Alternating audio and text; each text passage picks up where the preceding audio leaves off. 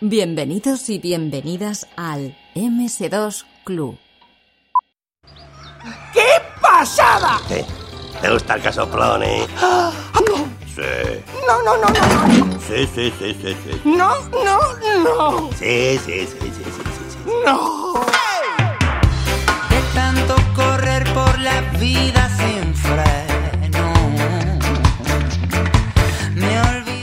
En este programa vamos a hablar de uno de los estudios de desarrollo de videojuegos más veteranos en el panorama español. Una empresa con una ópera prima que define su estilo de juegos, las aventuras gráficas. La empresa es Péndulo Studios, quienes empezaron sus andaduras en esto, del desarrollo del videojuego, con la primera aventura gráfica comercial española, y voy a decir la primera aventura gráfica comercial y, y gráfica, ¿no? porque hubo muchas aventuras conversacionales anteriores, hubo eh, alguna aventura gráfica no comercial y por eso yo creo que Igor, Objetivo y Cocajonia es, es la primera. Y si no estoy eh, en el uso de la razón, pues me lo comentáis en los comentarios y vamos a ver cuál es, que no hay. Para hablar de ella contamos con un miembro de Péndulo, que es Alex Villar, artista en el estudio. Muy buenas, Alex, ¿qué tal? Hola, ¿qué tal? Encantado.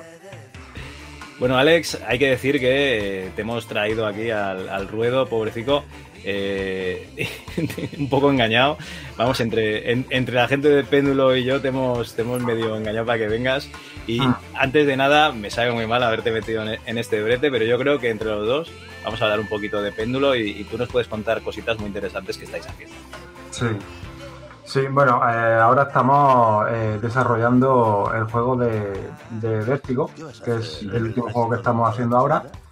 Eh, el- anteriormente, el último juego que hicimos fue el de juego de Black Shark, que está basado en el está basado en el cómic de Juan Díaz Canales y, y, y Juanjo Guarnido, que, que vamos, que creo que tuvo un éxito así más o menos, creo que salió bien. Y fue el primer juego en 3D, totalmente en 3D, que se hizo en péndulo. Y- y bueno, ahí fue el primer juego que yo entré a, a trabajar porque yo antes había estado en otros proyectos, pero todos habían sido de, de, eh, película a, a serie de animación y bueno, publicidad y tal, pero videojuegos nunca había trabajado yo ahí. Entonces yo mi primer contacto con los videojuegos fue en Black Shark. Mm, Vale. a- a- fue, bueno, a raíz de que me quedé, acabé un proyecto en una productora que era Ilion, Ajá. que fue el, se acabó la película esta de Amon Sin Par esta, que era la del Parque Mágico y tal, y, y bueno, a raíz de eso, bueno, estuve trabajando de eh, diseñador de personajes en 3D y tal, y luego me quedé y le mandé un, bueno, le mandé como una, un reel, que es como un vídeo donde se muestra los trabajos y tal, me llamaron para trabajar un poco de freelance y tal, y luego ya pues eh, a partir de ahí al tiempo me llamaron para que fuera ya al estudio y trabajara, o sea, trabajara directamente en la oficina. Qué curioso, ¿no? Esto de que vayan tan de, de la mano. Bueno, de, de- de hecho, las herramientas que usáis en animación y en, y en videojuegos prácticamente para modelar y tal deben ser muy parecidas, ¿no? Eh, sí, sí, o sea, los programas de modelado, o sea, tanto 3D Max, Maya, eh, Blender o, bueno, ya si te metes en, en- que sería otro, que sería Sculpiro, que sería ZBrush o el Moodbox o incluso el propio Blender tiene herramientas de modelado, eh, en- o sea, eh, tarda, un, tarda un poco en hacerte al, al programa, pero vamos, eh, prácticamente todos los programas son muy parecidos, lo único que tienen que decir dónde están las herramientas. Pero al final te acostumbras. A mí, por ejemplo, me hicieron, bueno, a mí y a mis compañeros nos hicieron cambiarnos de, usábamos Max y nos hicieron cambiarnos en Maya em, de un fin de semana, o sea, en un viernes estábamos usando Max y el lunes nos dijeron que había que usar Maya. Eso fue, en, bueno, en otro estudio, no fue en este. Y- Oye, pero eh, sin formación ni nada, o sea, búscate la vida que mañana tienes que usar Maya. Sí, sí. Sí, sí. Hostia, Es así. bueno. O sea, ellos cuentan con que te lo van avisando. Oye, que nos vamos a pasar a Maya, nos vamos a pasar a Maya por movida suya de licencia y tal, ¿no? Y, y bueno, tú ya, pues, eh, no quieres verlo, porque claro, tú estás acostumbrado a tu programa, estás en tu, en tu zona de confort y no quieres salir de ahí. Y, pero nada, pero al final, pues nada, cuando te dicen, oye, que el fin de semana, pues como todos entran en pánico, o sea, los compañeros no saben usarlo tampoco mucho, pero bueno, siempre hay alguien que sabe usarlo más porque venía de Maya, siempre hay alguien, o del programa que sea, siempre hay alguien que, y siempre le empieza, eh, te tropieza, le consulta y tal, pero realmente luego al final acaba cogiendo el truco mucho antes de lo que tú te crees. O sea, al final, y llega un momento en que usas tanto ese programa que el anterior programa que tanto te gustaba, que a mí me pasó. Cuando tuve que volver a usarlo no sabía por dónde cogerlo, porque era como que todo estaba cambiado, ¿sabes? Como cuando te cambian de un juego a otro, eh, como que, Sí. ay, ¿dónde están los controles? ¿Dónde, esto dónde está y tal? Claro, de la cantidad de horas al día que llegas a usarlo, ¿no? Cuando coges el otro, casi se te ha olvidado, ¿no? Eh, sí, claro, es que son ocho horas diarias con un, con un programa. O sea, cualquier, o sea, cualquier cosa que tú uses al día durante ocho horas, o sea, no- la- en cuestión de como mucho un mes, un mes, mes y pico ya le has cogido el, el- o sea, simplemente te tienen, te tienen que decir dónde están las cosas. Vale, vale. Al final Oye, son, son todas iguales. Perdona, que te he cogido así un poco eh, a, a- a traspiés, ¿no? A, con- a contrapelo. Eh, expli- explícanos un poco los, los proyectos en los que has trabajado de animación, porque yo veo aquí cosas súper súper conocidas, macho. O sea, no, no es que hayas trabajado en una serie, yo qué sé, de, de Canal No, ¿no? Eh, que hacían el viernes a las ocho y cuarto de la mañana. No, has trabajado en alguna cosita bastante conocida. Explica, explica. Sí, pues bueno, mi primer trabajo fue en, en Planet 51, que era la, eh, o sea, era la empresa, o es la empresa de animación eh, que había en aquel momento más, más gorda, digamos, de aquí de, de España, que era Ilion. Entonces Sí. allí empecé, pero yo empecé como TD de animación, que era como, o sea, TD de animación es como ese technical director, que suena muy bien, pero luego realmente lo que hace es eh, ayudar a los animadores. Bueno, hacía un poco de todo, ayudar a los animadores, hacer pequeñas animaciones, eh, testeaba, testeaba Rick, porque era mi primer trabajo, o sea, hacías testeo de Rick, eh, bueno, todo, todo lo que te fueran diciendo, incluso hacían pequeños montajes de vídeo para cuando montaban, eh, cuando iban saliendo las partes de los animadores, tú las tienes que montar y sacarlas, era a lo que te pedían, ¿sabes? Lo que te saliese. Vale. Y, y bueno, allí después de esa fui a otra empresa, lo después de ahí fui a Granada, que era una empresa de, que hacía una serie de, de animación para el canal de Disney, que era Suckers. eh, Sí, esta, esta la he visto, que eran como unos bichos que estaban pegados ahí al cristal del coche, ¿no? Sí, unos muñequitos que se pegaban detrás del, o sea, que se pegaban al cristal.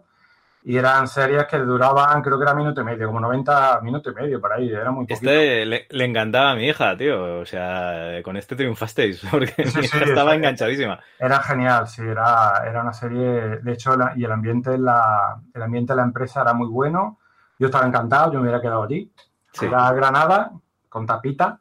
Granada, que era, era en aquellos tiempos, como no, ni tenía hijos ni nada, pues era, o sea, todos los fines de semana y cuando no entre semana también, eh, salíamos por ahí a tomar algo y como te ponían tapa y tal, pues eh, con eso comía. Echaba Granada, noche. estupendo, estupendo para. Y nada, y estuve, pues no, sé- no sé cuánto estuve, la verdad, no sé, si fue, no sé si llegó al año o por ahí, la verdad que no me acuerdo. Y bueno, luego fue Tadeo también, estuve en Tadeo, también estuve ahí, ahí también estuve de TD, aunque luego pasé un poco a modelado, pero de ahí salté, o sea, ahí cuando se acabó la de Tadeo eh, me ofrecieron para trabajar, creo que fue en Mortadelo y Filemón, contra Jimmy el Cachondo, creo, si no más, si no... Si no esa también me gusta, ¿ves? Con esa me partió el pecho con mi hijo, pero barbaridades. Claro, es que eh, esto es- fue Pfizer Director y era, era, o sea, es que era puro mortadelo. O sea, era, era todo, bueno, es como el TVO, dice. Parece Sí, que había sí, corte, pero es como el TVO, o sea, o el cómic, el TVO cómic lo mismo. Hombre, la secuencia esa de la Vespa en la obra, que está Filemón, que se está dando continuamente, yo me acuerdo de Sí. estar 10 minutos riéndome con mi hijo, una pasada. Sí, sí, sí, sí, eso, es- además esa escena, como, la, como podíamos ver el montaje, nosotros teníamos, había una parte, bueno, que te podías meter y verlo, eh, que era que tú podías ir viendo el montaje eh, desde el 2D Ajá. hasta en la Joe, que estaba en 3D, y, y las partes que se iban haciendo en 3D de animación ya, que ya no era la Joe, porque la Joe en 3D es como una animación muy básica, con muñecos que ni siquiera tienen eh, facial ni nada. Y luego se iban haciendo pues las partes de animación, se iban montando y, y todos los días siempre había alguna animación nueva que iba, que iba supliendo a la parte de, de la Joe o la parte dibujada en 2D. Le iba supliendo y poco a poco se iba montando. Entonces todos los días yo me metía y lo veía y igual me daba de la risa, sobre todo con esa escena que se da, que se golpea una vez la bola gorda esa de hierro, que le golpea los ladrillos, tal. es que no paran, es un no parar. Es un... De hecho es que, o sea, lo que decía la gente de Mortele de esa película era que realmente era demasiado, demasiado frenética. O sea, que no tenía prácticamente momentos de pausa, era todo una montaña rusa hacia arriba. Bueno, pero es que realmente es lo que comentas tú, ¿no? O sea, eh, las conversaciones de Mortal y Filemón eran al principio del capítulo y al final, y eran normalmente insultos y, persecuciones. Sí, sí, sí, Era eso, era eso. Pero incluso mi, o sea, mi hija, que tengo una hija pequeña y tal, y, y, la, y la he visto un montón de veces, porque la ponían en el clan, creo que es. Y le dije, hija, otra vez, Mortal y Filemón, que ya la he visto ya 40 veces, y la vuelvo a ver otra vez porque le, le, le, le atrae, porque como no paran de salir golpe tras golpe tras golpe, Sí. Y, y nada, ese, ese, tiempo igual, ese fue estupendo. Yo estuve de modelador de personajes, que fuimos, lo hicimos entre, o sea, de modelado de personajes, estábamos tres personas, simplemente, parece que lo hemos hecho más, pero éramos tres personas, estaba el supervisor Ajá. y eh, otro, otro modelador y yo. O sea, éramos tres personas y entre tres pues hicimos, o sea, nos comimos toda la película entera de, de modelado de personajes, animación y todo eso, otra cosa. Vale, cuando te refieres a modelado es la creación de, del modelo en tres dimensiones y luego eso lo articula otra persona, ¿no? El esqueleto haces. Eh, sí, bueno, sí, el proceso es ese. O sea, eh, uh -huh. es que hay, hay, una parte que es el diseño en 2D, te pasan un diseño en 2D, tú lo modelas en 3D, uh -huh. eh, pasas revisiones, claro, porque no lo aceptan a la primera. De hecho, lo tuvo que ver, eh, Fessel lo vio eh, el director lo vio sí. eh, bastantes veces el Mortadelo y el Filemón, que eran los principales. Yo tenía Mortadelo y otro compañero eh, tenía el Filemón. Yo cogí el Mortadelo de otro, de otro compañero que había que, se, que estaba allí y se fue, porque se fue a Disney, entonces me dejó un, un, un Mortadelo a medio hacer. Bueno, a veces estaba hecho, pero era muy una versión muy cartoon. Entonces, pues a Fessel no le gustaba porque quería más, como más, más realista, más, más realista. Quiere tirar más a Tintín a vale. Tintín de Spielberg. Y entonces, pues claro, cada vez, eh, no sé cuántas revisiones pasó, o sea, no sé si tuve que hacerle como ocho cambios, al, o sea, era un cambio, lo veía, no me gusta, lo otro cambio, al, al, día siguiente o al otro, tal, no me gusta, otra vez, otra vez, otra vez, hasta que al final, pues, eh, dijo incluso, bueno, no enséñamelo más, porque eh, aquí vale, no me lo enseñéis más porque voy a estar enseñándolo hasta el infinito. Y claro, yo le decían, oye, no puede estar, hay que, esto tiene un, tiene un límite, no puede estar cambiando hasta el infinito.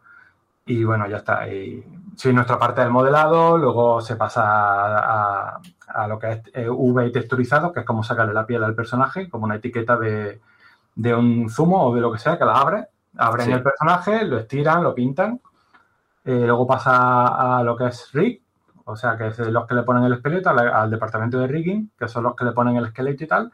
Ajá. Luego pasa animación, y los animadores pues son los que lo animan. Y luego ya pues va a compo, FX y todo eso. Vamos, hasta el proceso Oye, final, claro. Es que me sabe mal que no está aquí David Skywalker, que es un compañero que, que tengo en el podcast, que trabajó en animación también, en la mm. de Tarón y el Caldero Mágico, por ejemplo. Ah, Tarón, joder, pues pero eso tiene un mogollón de tiempo, ¿no? Sí, y además el chaval estuvo, bueno, es de Granada y estuvo en Granada viviendo. Igual, igual coincidisteis en algún bar de estos de tapas mientras pues, estabais haciendo. Pues, pues, puede ser, sí, sí. Porque estuve, igual estuvo en Candor, ¿no?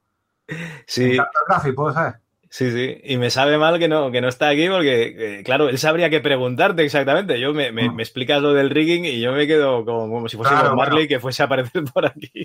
Pero yo intento explicarlo de forma sí, que. De hecho, se usa, el proceso es muy parecido al de que se hace ahora en videojuegos. O sea, ya. O sea, es muy, muy, muy similar con su. O sea, no es exactamente igual, pero vamos, básicamente es lo mismo. Vale, vale. Bueno, eh, te voy a hacer la, la, típica pregunta que le preguntan a todo el mundo que ha trabajado en algo de Mortadelo y Filemón. ¿Ibáñez pasó por ahí a dar el visto bueno o qué? Ibáñez pasó, sí. Ibáñez pasó. No fue a dar el visto bueno, él pasó. O sea, pasó porque le invitaron a que viera todo aquello y, y tal, y, y, le vio. Y mmm, nos, eh, llevamos nosotros los, o sea, yo llevé mi cómic para que me lo firmara, sí. pero lo tenían los, los jefes, lo tenían eh, escoltado y, y, nada, le dieron una vuelta rápida, le enseñó todo, el hombre, el hombre estaba encantado, muchas gracias, muchas gracias, no sé qué. Eh, pero no, no lo dejaron, o sea, no nos dejaron, no dejaron pararse a, a, que nos filmara, de hecho tenía que coger un vuelo, no sé qué, y no, no dejaron pararse a que nos filmara los, eh, los cómics. Entonces vale, yo me lo, que, me, lo, me, traje, fue... me lo, traje, de vuelta. Luego me enteré de que al tiempo yo ya, yo ya me había ido de Mortal y tal, y a los sí. que quedaron, a los animadores, tal, los que quedaron, le dijeron, oye, dejadnos los, lo que habéis traído, que os lo va a firmar, pero claro, ya, de- no sé, se lo enviarían o lo que sea, eso ya no lo sé. Pero claro, yo ya no estaba, pues me quedé sin mi firma. Me casi. Yo creo que, que fue a buscar el cheque, por eso tenía tanta prisa, porque iba a gastárselo a Las Pues Vegas. no lo sé, no sé, no sé lo que, no, yo ya no sé lo que se llevó, lo que cobró, o deja de cobrar, no, no lo sé. Y, y nada, después de Mortadelo y Filemón, pues vino eh, o Capture the Flag, creo que fue, la de Atrapa la Bandera. Sí, esta la vi en el cine, ¿ves? Estoy despistadísimo, o sea, no, no me acuerdo de qué he hecho siquiera en mi vida. O sea, creo que era la de. eh, creo que era la Atrapa Bandera. eh, Sí, la del niño que se mete por accidente en, en la nave espacial, ¿no? eh, sí, esa, exactamente, esa fue. sí, Vale, sí. vale. Esa fue la de. la A de- ver, la película es espectacular, de bien hecha. Lo que pasa es que, claro, es un- una película de animación, pues, pues, que, que es- tiene un tiempo, bueno, yo la vi con mis hijos y, ya está. Es que es una cosa que ves con, con tus hijos y, y yo creo que, que- a ver, a, pesar de ser juvenil, yo creo que se queda bastante infantililla, ¿no? Sí, yo no he podido verla. O sea, no. Yo te digo que muchas veces lo que yo hago luego lo veo una vez y no lo vuelvo a ver. O sea, lo, veo, lo veo, cuando lo veo por primera vez lo veo porque me han invitado al estreno. Vale. Menos Mortadelo, que Mortadelo sí digo, lo he visto algún- bastantes veces, y la de Planeta 51 la he puesto un par de veces porque la han puesto también en, en el clan. Pero no soy, lo- no soy de estos de que ve la película 20 veces, porque de hecho, si es que de estar allí, si estás trabajando en el sitio, eh, estás viendo la película y los planos una y otra vez, una y otra vez. Una Te cansas. Estás, estás- estás hartísimo. Es como el que trabaja en una tienda de chuches. Pues no tiene ganas de comerse la chuchería cuando llega a su casa. Pues es lo mismo. La has visto tantas veces que dices, yo es que no, es que me la sé de memoria. O sea, no, no quiero verla más. No, Pero pero ahí- el nivel de producción es muy bueno, ¿eh? Sí, O sí, sea, sí. no, sí. Yo para mí, Tadeo Jones tiene la fama, pero atrapa la bandera de a a nivel de producción, yo la veo. Bueno, es más coherente todo dentro de lo que es la película, ¿no? Que, que en Tadeo. Sí, sí, sí. Ya, a ver, eh, a ver, es que en España hay mucho, hay muy buenas profesionales de eh, tanto de, de todo, de todos los departamentos, de modalidad, de animación, de incluso guionistas y tal. Lo que pasa es que no tenemos tampoco, si tú, o sea, hay, cada vez hay más presupuesto aquí porque se están viniendo muchas empresas americanas Sí. que, que son los que están cogiendo las empresas de aquí, están, son los que nos están subvencionando, incluso empresas de fuera, de, de- porque, porque vamos, porque si fuera por España, pues si fuera por, nos comemos los mocos, ¿no? Como la de, por ejemplo, Ilion ahora la ha comprado Skydance, pues eh, ha comprado Ilion, bueno, compró Ilion, se quedó con Ilion, y, Sí. y ahora ya no es Ilion, ahora es Skydance. Vale, Eh, vale, vale. y bueno, con eso, otra empresa de videojuegos que también eh, la han comprado en otra empresa de videojuegos que vienen de fuera, pues han- lo que hace es que compran todo el, el- O sea, compran ya la empresa formada. La tienen Sí. entera, le, dice, le, le habrán una oferta y pues nada. Se quedan con todos los empleados y con todo y hacen sus juegos, pero a una empresa americana. Bueno, a ver, al, al final eh, es lo que nos falta. O sea, aquí siempre ha faltado dinero directamente. Sí. Así como en Francia la empresa de videojuego, pues eh, siempre se le ha dado más, más capital. Aquí en España, pues, pues es que nunca ha habido. De hecho, eh, luego cuando entremos en, en péndulo ya veremos que aquí es que era un erial esto en, en los 90 de empresas Mm. de videojuegos. Y bueno, no acaba en Atrapa la Bandera, ¿no? ¿Que tienes alguna cosita más? No, eh, después de tra- Atrapa la Bandera, eh, bueno, también estuve, también hice, he estado de freelance en, bueno, en una empresa esta de escenario digital y tal, que fue, que fue para, eran unas, como unos spots de Coca-Cola y tal, que yo no sabía que había tenido tanto éxito fuera. Yo, o sea, luego Sí. para buscarlo y digo, anda leche, y esto lo hice yo. Pero bueno, esto fue, eran como un, un trabajo de estos que viene muy bien porque son freelance, pagan muy bien porque te pagan por personaje y la verdad que, que está muy bien. Y después de Atrapa la Bandera, pues lo que, lo que también estuve en la, en, en- creo que fue Dibulitum, creo que era. Eh, eh, yo te digo que, ni, que no me acuerdo, claro, fue Atrapa la Bandera, yo te digo que tengo un despiste. En Parque Mágico y el Cano. Parque Mágico, ¿Y están, exactamente. Bueno, claro, eh, Parque Mágico, sí. Joder. Claro, volví otra vez a Ilion. De hecho, cuando estuve en, la Atrapa la Bandera, eh, ahí estuve pocos meses porque me fui por la de. Me fui a la de a la de Ilion otra vez. Vale. Entonces, pues no acabé, ahí, ahí no acabé la película, porque claro, ahí estaba, volví otra vez de TD a esa película y me ofrecieron otra vez de modelado de personajes para la otra. Entonces me fui para la de Parque Mágico, que también es otra que estuve, que ahí fue donde nos hicieron cambiar de Max a Maya y, y, y vamos igual. Yo es que yo ya te digo que yo es que disfruto mucho en el eh, en el trabajo. O sea, aunque haya momentos de mm, de estar mal porque el tema de que a veces te meten mucha presión o tienes que presentar tus trabajos entre mucha gente, porque por ejemplo Sí. en esta película eh, se trabajaba con eh, lo que eran el director y tal, era de americano. Entonces Sí. Eh, tenías que presentar el personaje eh, en una sala donde había mucha gente, eh, se ponía un... eh, o sea, había una cámara donde apuntaba al, aquel señor que se veía en una cámara, te apuntaba a ti y, y el hombre pues te hablaba, bueno, hablaba más bien al director y tal, pero tú te tenías que sentar en una silla allí en plan que parece que te a, a juzgar Ah, o sea, no estaba físicamente, era. No, no, no, no, no, no. Él estaba allí. De hecho, eh, el horario era que aquí eran las seis y pico de la tarde y allí eran las nueve de la mañana. Pero no pueden hacer un meet normal tú en tu mesa. Tienes que estar ahí en una sala sentado en una silla con la cámara enfocándote como Sí, si fuese mm, el trabajo de final de máster ahí. Bueno, era como, sí, era como una mesa grande que había en el medio con un cacharro de estos que parece, estos cacharros que sueltan, que se oye la voz por ahí, que parece una especie de ovni que está ahí en medio de la, de la, de la mesa. Y había una televisión, un monitor donde salía el hombre ahí y una cámara, pues, te apuntaba a ti para que él te viera. Y, y nada, pues eso, veían, ponían tu personaje allí en una tal y el hombre pues me lo miraba y te iba diciendo si le gustaba o no y si te lo aprobaba o no te lo aprobaba. Y, pues nada, mía. o sea, era un poco ahí, o sea, yo ahí en esos momentos, encima mi inglés no es muy bueno, por no decir pésimo. Entonces, claro, el hombre a veces te preguntaba en inglés, yo miraba al otro y dice, ¿qué dice? No estoy enterando de nada. Encima inglés americano. Digo, no, no me, no me entero. Yes, yes, yes, nice. es verdad, sí, sí. A veces te decía así, la hacía así con la cabeza y digo, pues supongo que será bueno, no sé. Eh, Y- Tiene, tiene una sonrisa, debe ser bueno. Igual está sí, diciendo. sonríe, no sé por qué me sonríe. Me cago en tus muelas en inglés, lo está diciendo, pero tú, sí, bien, Sí, bien. sí, yes, yes, guay, yes. Pero bueno.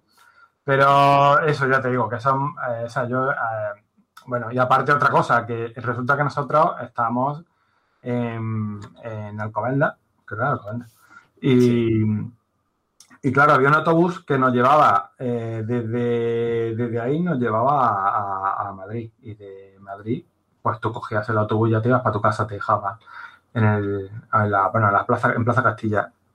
Entonces, o en Moncloa, según el que cogiera.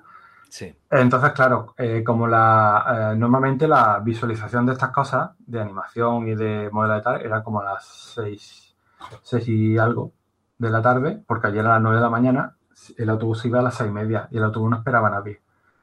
Entonces, si se te iba el autobús, pues te quedabas ahí y tenías que esperarte al autobús de el autobús de, de pago, vamos, el que el normal, que venía lleno de gente y tal, y ya no te llevaba, ya te llevaba súper tarde a tu casa. Eso si no te enganchabas con alguien que se fuera para allá. Vale. Entonces estabas muy nervioso porque estabas deseando que viera tu, tu muñeco el primero o tu animación con la que fuera para, para pirarte.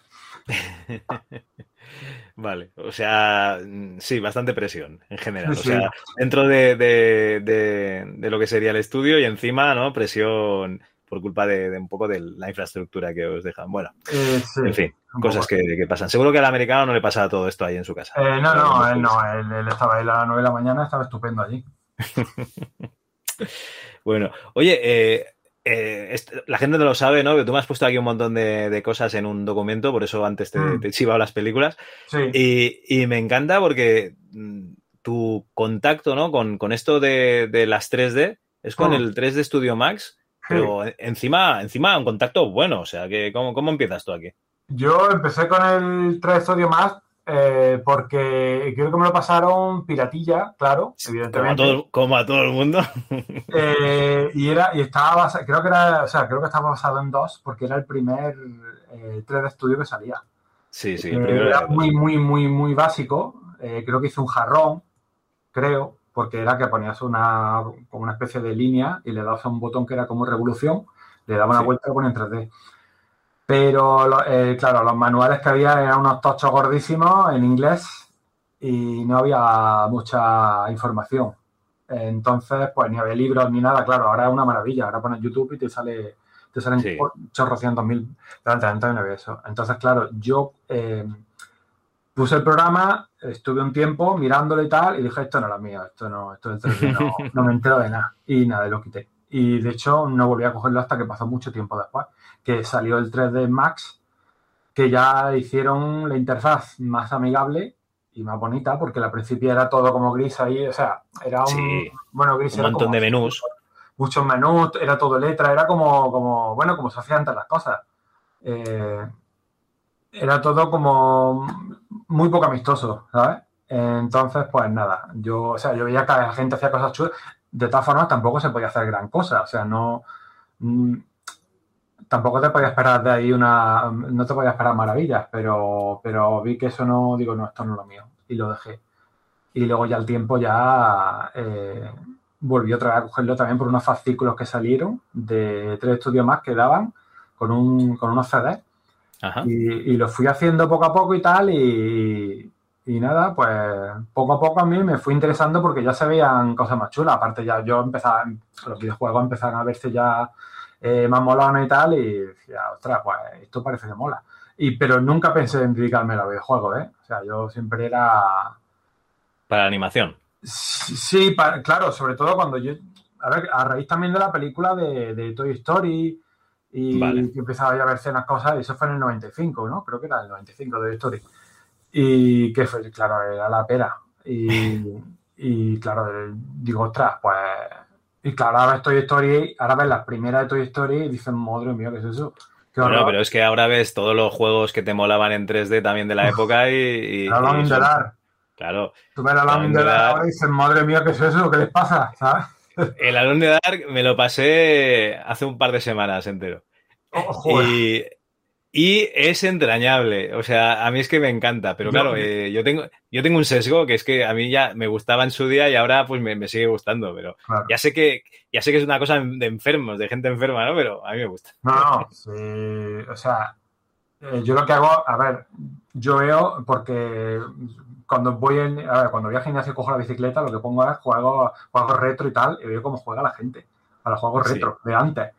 Y veo la- hace poco vi también el Alone in the Dark y digo, madre mía, no me acordaba yo que fuera esto así. O sea, yo tenía un recuerdo como, como mejor, ¿no? Como que, de hecho, me daba... Claro, porque cuando, miedo. cuando salió, como, cuando te, sal- te lo salió, te lo vendían como lo que era, que era la, la hostia.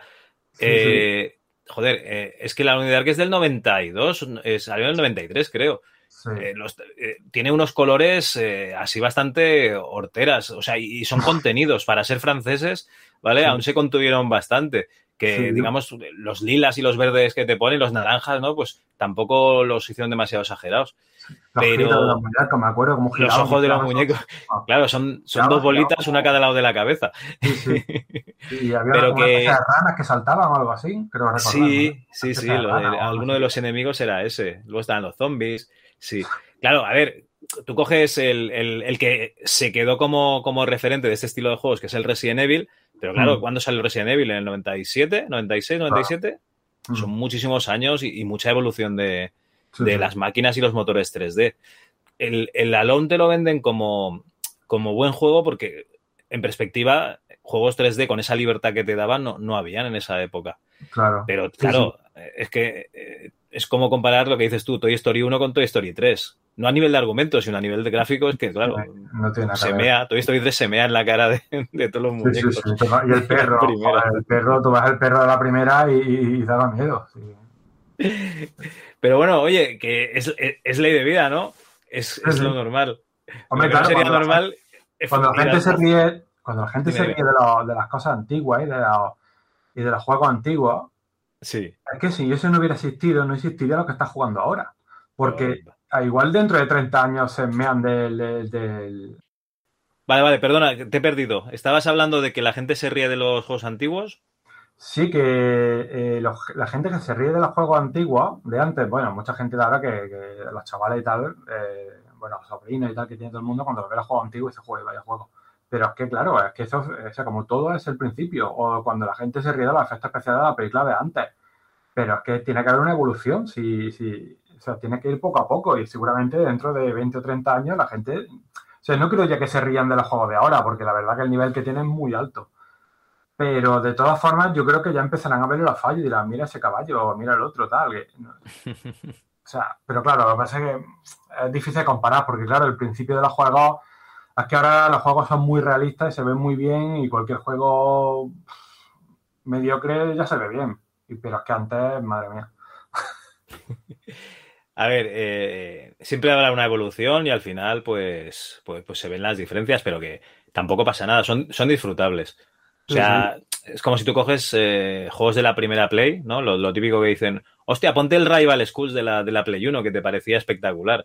Y ves Mm. ahí esos poligonacos eh, unidos así como, como con superglue. Y dices, uy, madre mía. Pero bueno, oye, lo disfrutábamos igual. Lo, y lo importante también, aparte de los gráficos, es la jugabilidad.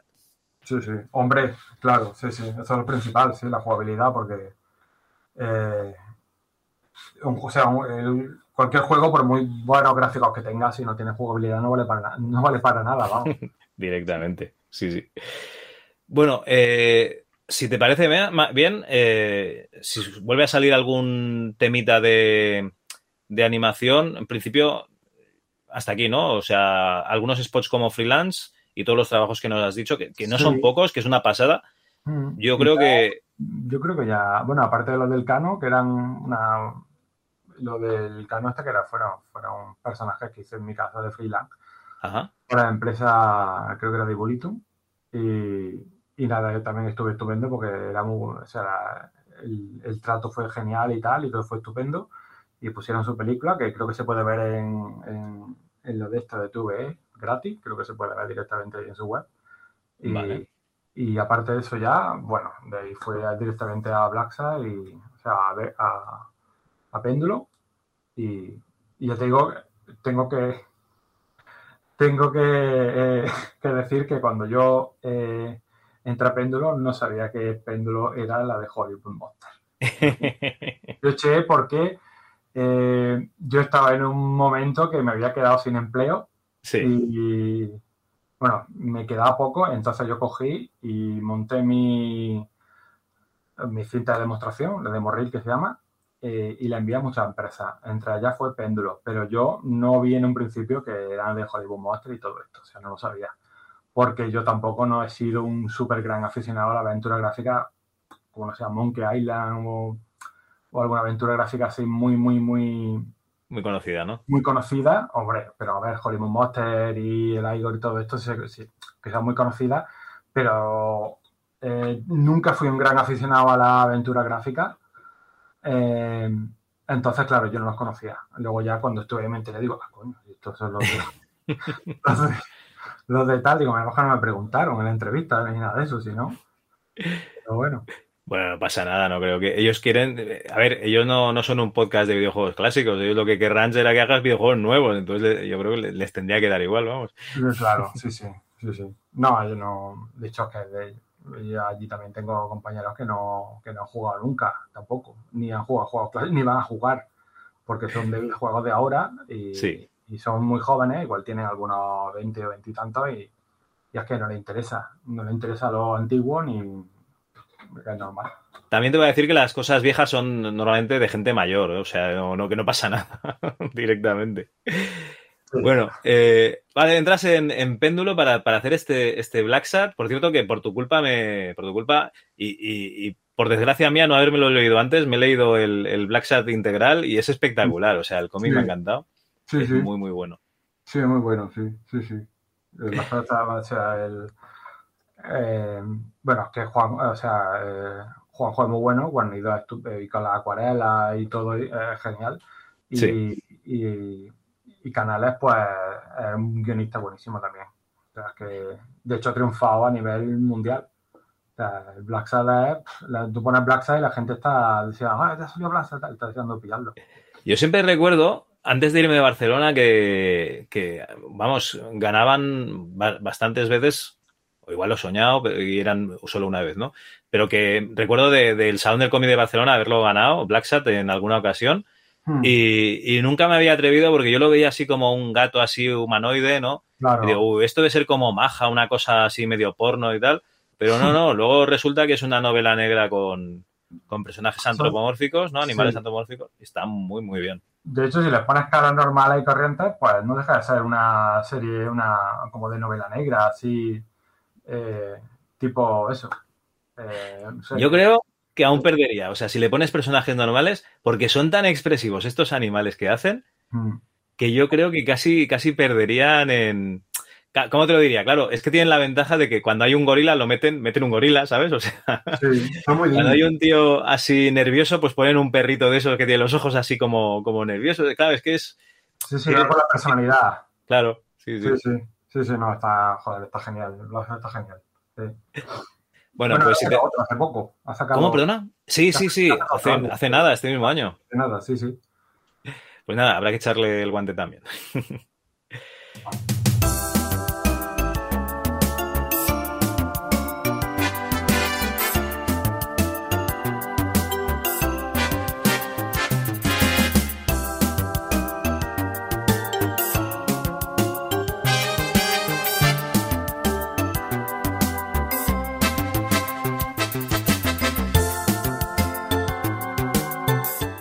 Bueno, si te parece bien, entramos a hablar de, de este estudio donde trabajas, en Péndulo. Sí, Y es que se trata de uno de los estudios en activo más antiguos, ¿vale? Si no es el más antiguo, yo no te lo sé decir, pero bajo el mismo nombre puede que sea el más antiguo. Pues está Mm. Dynamic, ¿no? Que, que sigue a día de hoy, FX Interactive, pero que ha cambiado de, de nombres y tal. Así que Péndulo puede que sea el, el más antiguo. Eh, de los que están en activo, ¿eh? Repito. sí. Es un estudio creado por amigos que quieren crear un juego de ordenador, movidos por amor al género de las aventuras gráficas, y ellos mismos deciden pues hacer una aventura gráfica. Son, yo voy a decir los cuatro fundadores, aunque eh, uno de ellos me parece que enseguida dejó la empresa. La fundaron Rafael Latiegui, Ramón Hernáez, Mm, Miguel Ángel Ramos y Felipe Gómez. mm, Bueno, como hemos comentado, pues su género favorito era el de las aventuras gráficas, pues, con exponentes como Lucas, Sierra o Delfín. No o sea, olvidemos, no olvidemos que estamos en España y aquí nos llegaban todas las aventuras estas francesas. Y deciden dar el paso adelante y ponerse a trabajar en esta aventura hecha en España. Para ello pensaron en una aventura, en una historia juvenil, ya que ellos eran gente joven, y acabó surgiendo una aventura ambientada pues, en una universidad, seguramente porque ellos o estaban en la universidad o acababan de dejarla.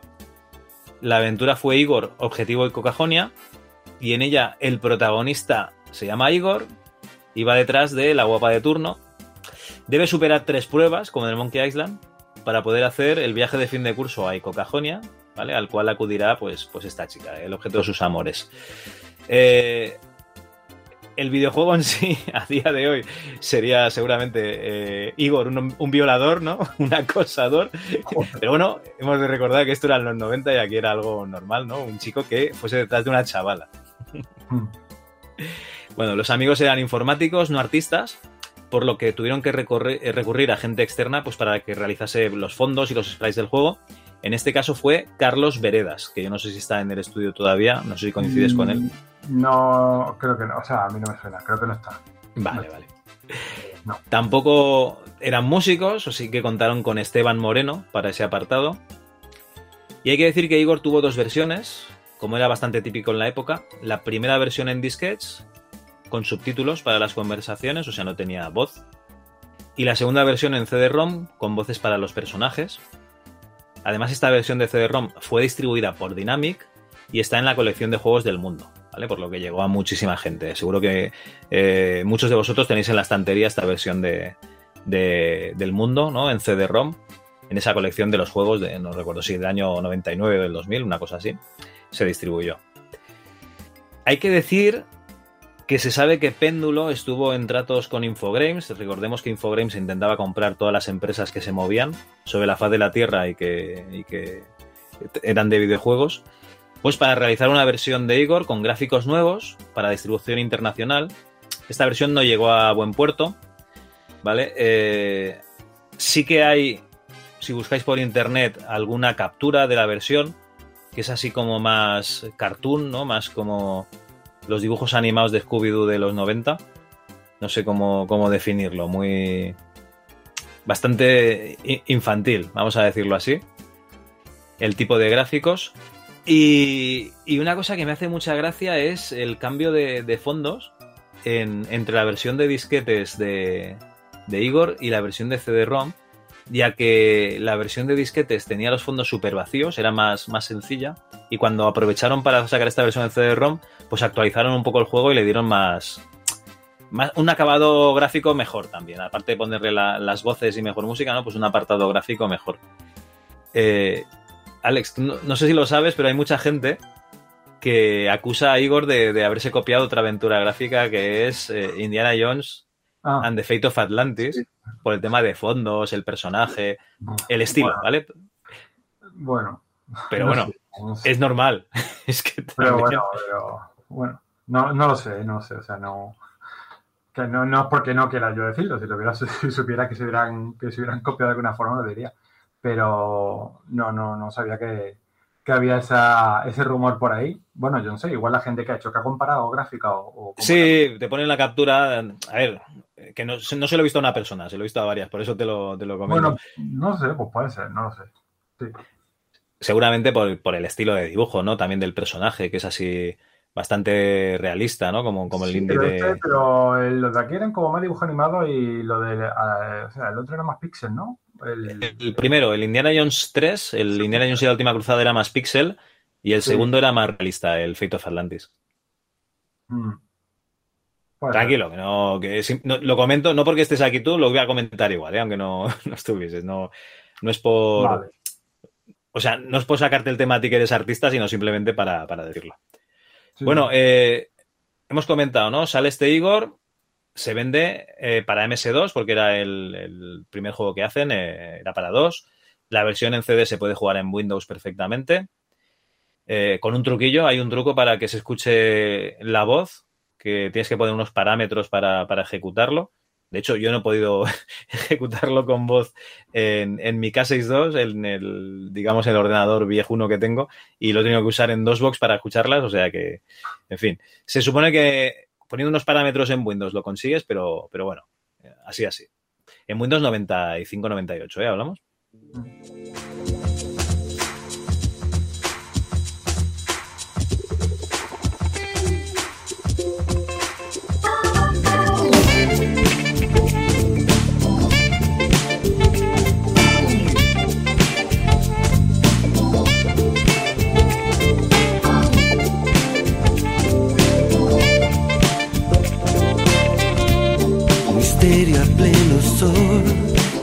Hollywood esconde.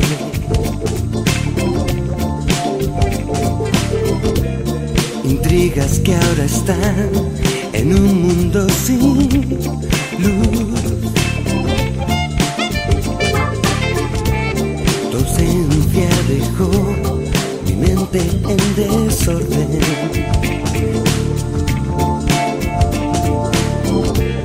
El miedo me asaltó, cruzándome la piel.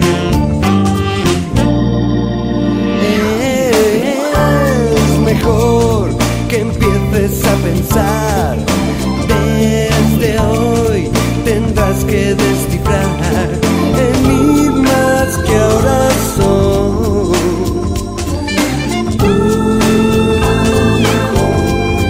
La clave entre tú y yo. Bueno, más adelante, la versión del juego, bueno, el juego que tú mm, no sabías que Péndulo había hecho, el Hollywood Monster, sale en 1997 con un motor actualizado pero aún en 2D y es una aventura de, con gusto clásico que se distribuyó sobre todo en kioscos, o sea, yo recuerdo ver los kioscos llenos de, este juego. Fue originalmente distribuida por Dynamic, pero al quebrar Dynamic pues se distribuyó de la mano de FX Interactive, que es eh, los hermanos Ruiz otra vez, pero con otro nombre. Y la verdad es que el Hollywood Monsters eh, llegó a ganar, que es una cosa que te he preguntado si, si se conserva, un marcianito de oro de juego del año español en, en Game 40. Eh, ¿Han conseguido encontrar este marcianito de oro o desapareció? No, todavía, todavía no me lo ha dicho, me dijo que le, ha- que le iba, que le iba a buscar, porque eh, ni- ni lo, no lo sabía, o sea, no lo sabía ni él, porque no sabía muy bien dónde lo tenía, y me dijo incluso que no sabía si lo había recogido Dynamics. En vez de, Esto, eh, esto Vamos. se lo llevaron los hermanos Ruiz y se quedó ahí en, en Dynamic, en la mansión Pero, Dynamic. eh, se porque no, no, o sea, allí yo, yo no lo he visto allí, ¿eh? O sea, el estudio, yo cuando estuve en el estudio no, no lo he visto por ningún sitio, no sé si aquí estará o lo tendrán allá en su casa o algo así, no. Pero vamos, tampoco, no sé, yo te, tienen un, un super aprecio, porque no. No, me Ah, No, no, o sea, me refiero, como me dijeron que, que iban a mirar a ver si estaba en una caja por ahí o algo. Digo, en una vitrina no está. Me cachis la mar, que, que- No, muy no, mal, muy mal, ¿eh? Han pasado, Para- han, pasado- muchos años también. Para, para un premio que te dan, oye, Ya. guárdalo. Han, pasado, han pasado muchísimos años también. Luego veremos los que ganan Oscar, igual los tienen también por ahí en una caja metida. Claro, claro, los, o, lo- o los pierden, ¿no? En la noche de, de- de- de celebración los, los dejan También, ahí en un bar. Ah, no, tomar por. Bueno, eh, a mí es un juego que nunca me ha gustado, ¿no? La estética que tiene, pues, es muy de dibujos animados, pero encima es que la, la resolución, pues, era bastante pequeñita, entonces se ve bastante... Bueno, no ha envejecido bien, dejémoslo ahí, ¿vale? Es mi opinión personal, por supuesto. eh, y yo no sé si la compartes porque no- ni siquiera sé si la has jugado. Eh, a mí lo que no me gustaba mucho era el personaje principal, si te digo la verdad. O sea, Vale. el personaje principal, eh, eh, no sé, no sé si era por cómo estaba hecho o era muy cabezón, pero no, o sea, no me gustaba mucho. No sé. No, o sea, no lo veía como como, eh, Como protagonista, ¿no? Sí, sí, sí, sí. Digo él, no, la, la chica no, es el, el personaje de la gabardina. Vale, vale, vale. Eh, igualmente, todos los que me queráis eh, matar, ¿no? Por haber dicho que, que ha envejecido mal.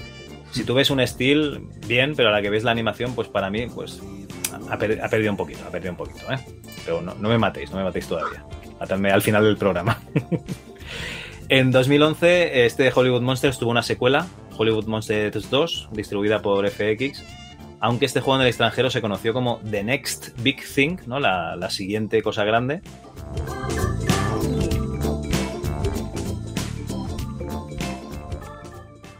Y entre Hollywood Monsters 1 y Hollywood Monsters 2 es donde se forja una de las sagas más conocidas dentro del mundo de la aventura gráfica española, que es Runaway,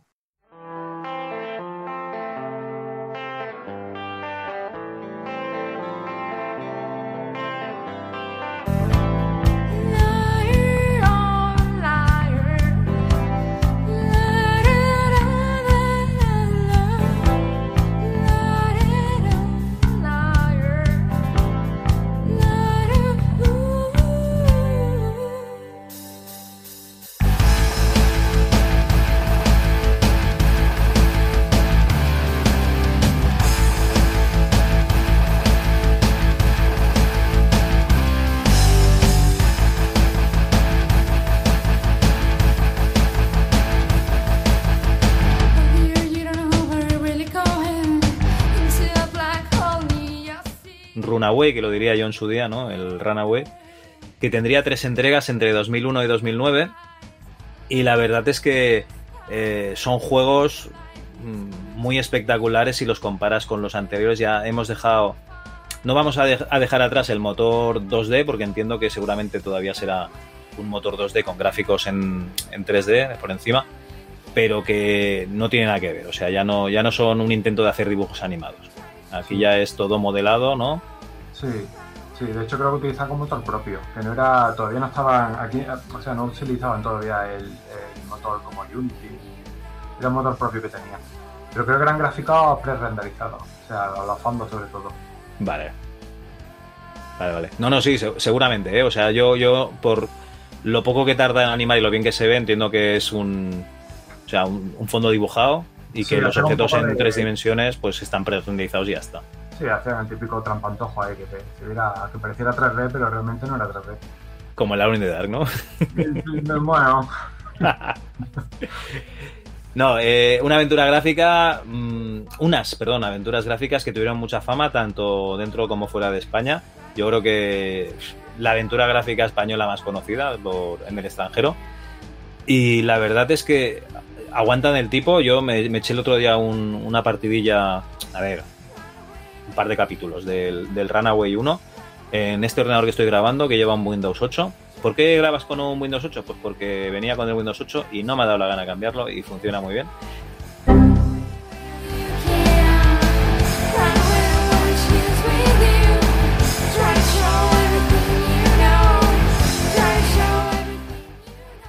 Y el juego de FX todavía, todavía funciona. ¿vale? Se puede instalar. De hecho, te lo instala y no te pide el CD, que es. Eso, eso no tiene precio. Eso de que, de que vaya solo ya no tiene precio. Eh, bueno, entiendo que tú también has, has dado a, a los Runaway, alguno de ellos. ¿Qué te parecen?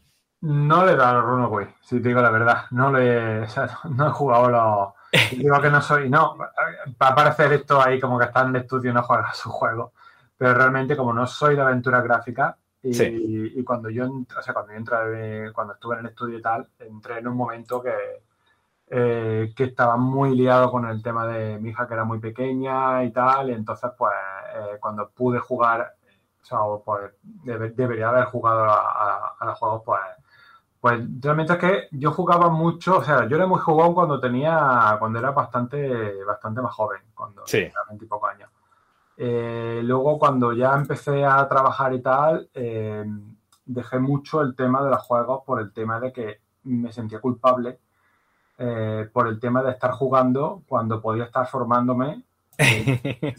A ver, es que, claro, es que al, estar trabajando en el tema del, del- de esto, o sea, de los Sí. videojuegos, de las películas y tal, todo el tiempo que tú estás en el videojuego, que claro, te pueden decir, bueno, pues es un tiempo que tú puedes hacer lo que te dé la gana, ya, pero eh, cuando me estaba mejor como dos horas seguidas, una hora y media, dos horas, otra vez tal, eh, luego si tú veías que algún compañero tuyo había hecho algo o había, y dices, joder, pues yo estuve toda la noche jugando, es como que te sentías mal. Entonces yo dejé mucho de, de jugar y, ya te digo que yo tengo, o sea, yo dejé mucho, mucho, mucho de jugar y aun estando en la, en la- la industria del videojuego, Sí. Eh, juego ahora bastante, bueno, ahora, de- ahora te estoy diciendo ahora desde hace mucho tiempo para atrás, desde que empecé prácticamente en el tema de, de- de todo lo que es la industria de la animación y tal, eh, juego bastante, bastante, bastante menos que cuando yo era más joven, que es cuando fue mi época de, de consolas, de videojuegos y tal. Y cuando, de hecho, cuando estaba aquí en el estudio, mucha gente decía, pues juega tal, juega el otro juego y tal. Digo, "Es que, yo es que no juego. Eh, o Que, sea, que, que eso es Ahora, ahora juego ¿eh? muchos juegos retro, eh, pero juegos casuales, juegos que puedes estar en una partida durante 20 minutos Sí. o media hora, pero juegos que tienes que estar enganchado y tienes que hacer una aventura muy larga, la verdad que no.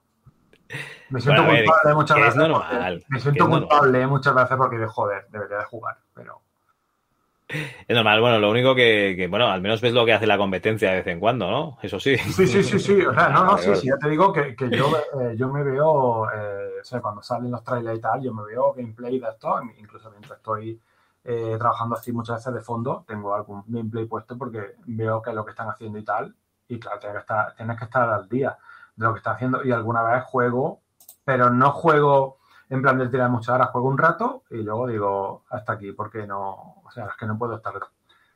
Es que los juegos son muy, Los juegos se enganchan, ¿no? Tú me enganchas mucho. O sea, yo tuve una época de cuando era eh, bastante más joven que, que jugaba demasiado. me parece. No, pero a ver, que ya te digo yo que eso le pasa a todo el mundo, que, que empieza a jugar hasta que empieza a salir, ¿vale? Luego deja, deja de jugar, o sea, eh, si eso es normal, si eso es ley de vida.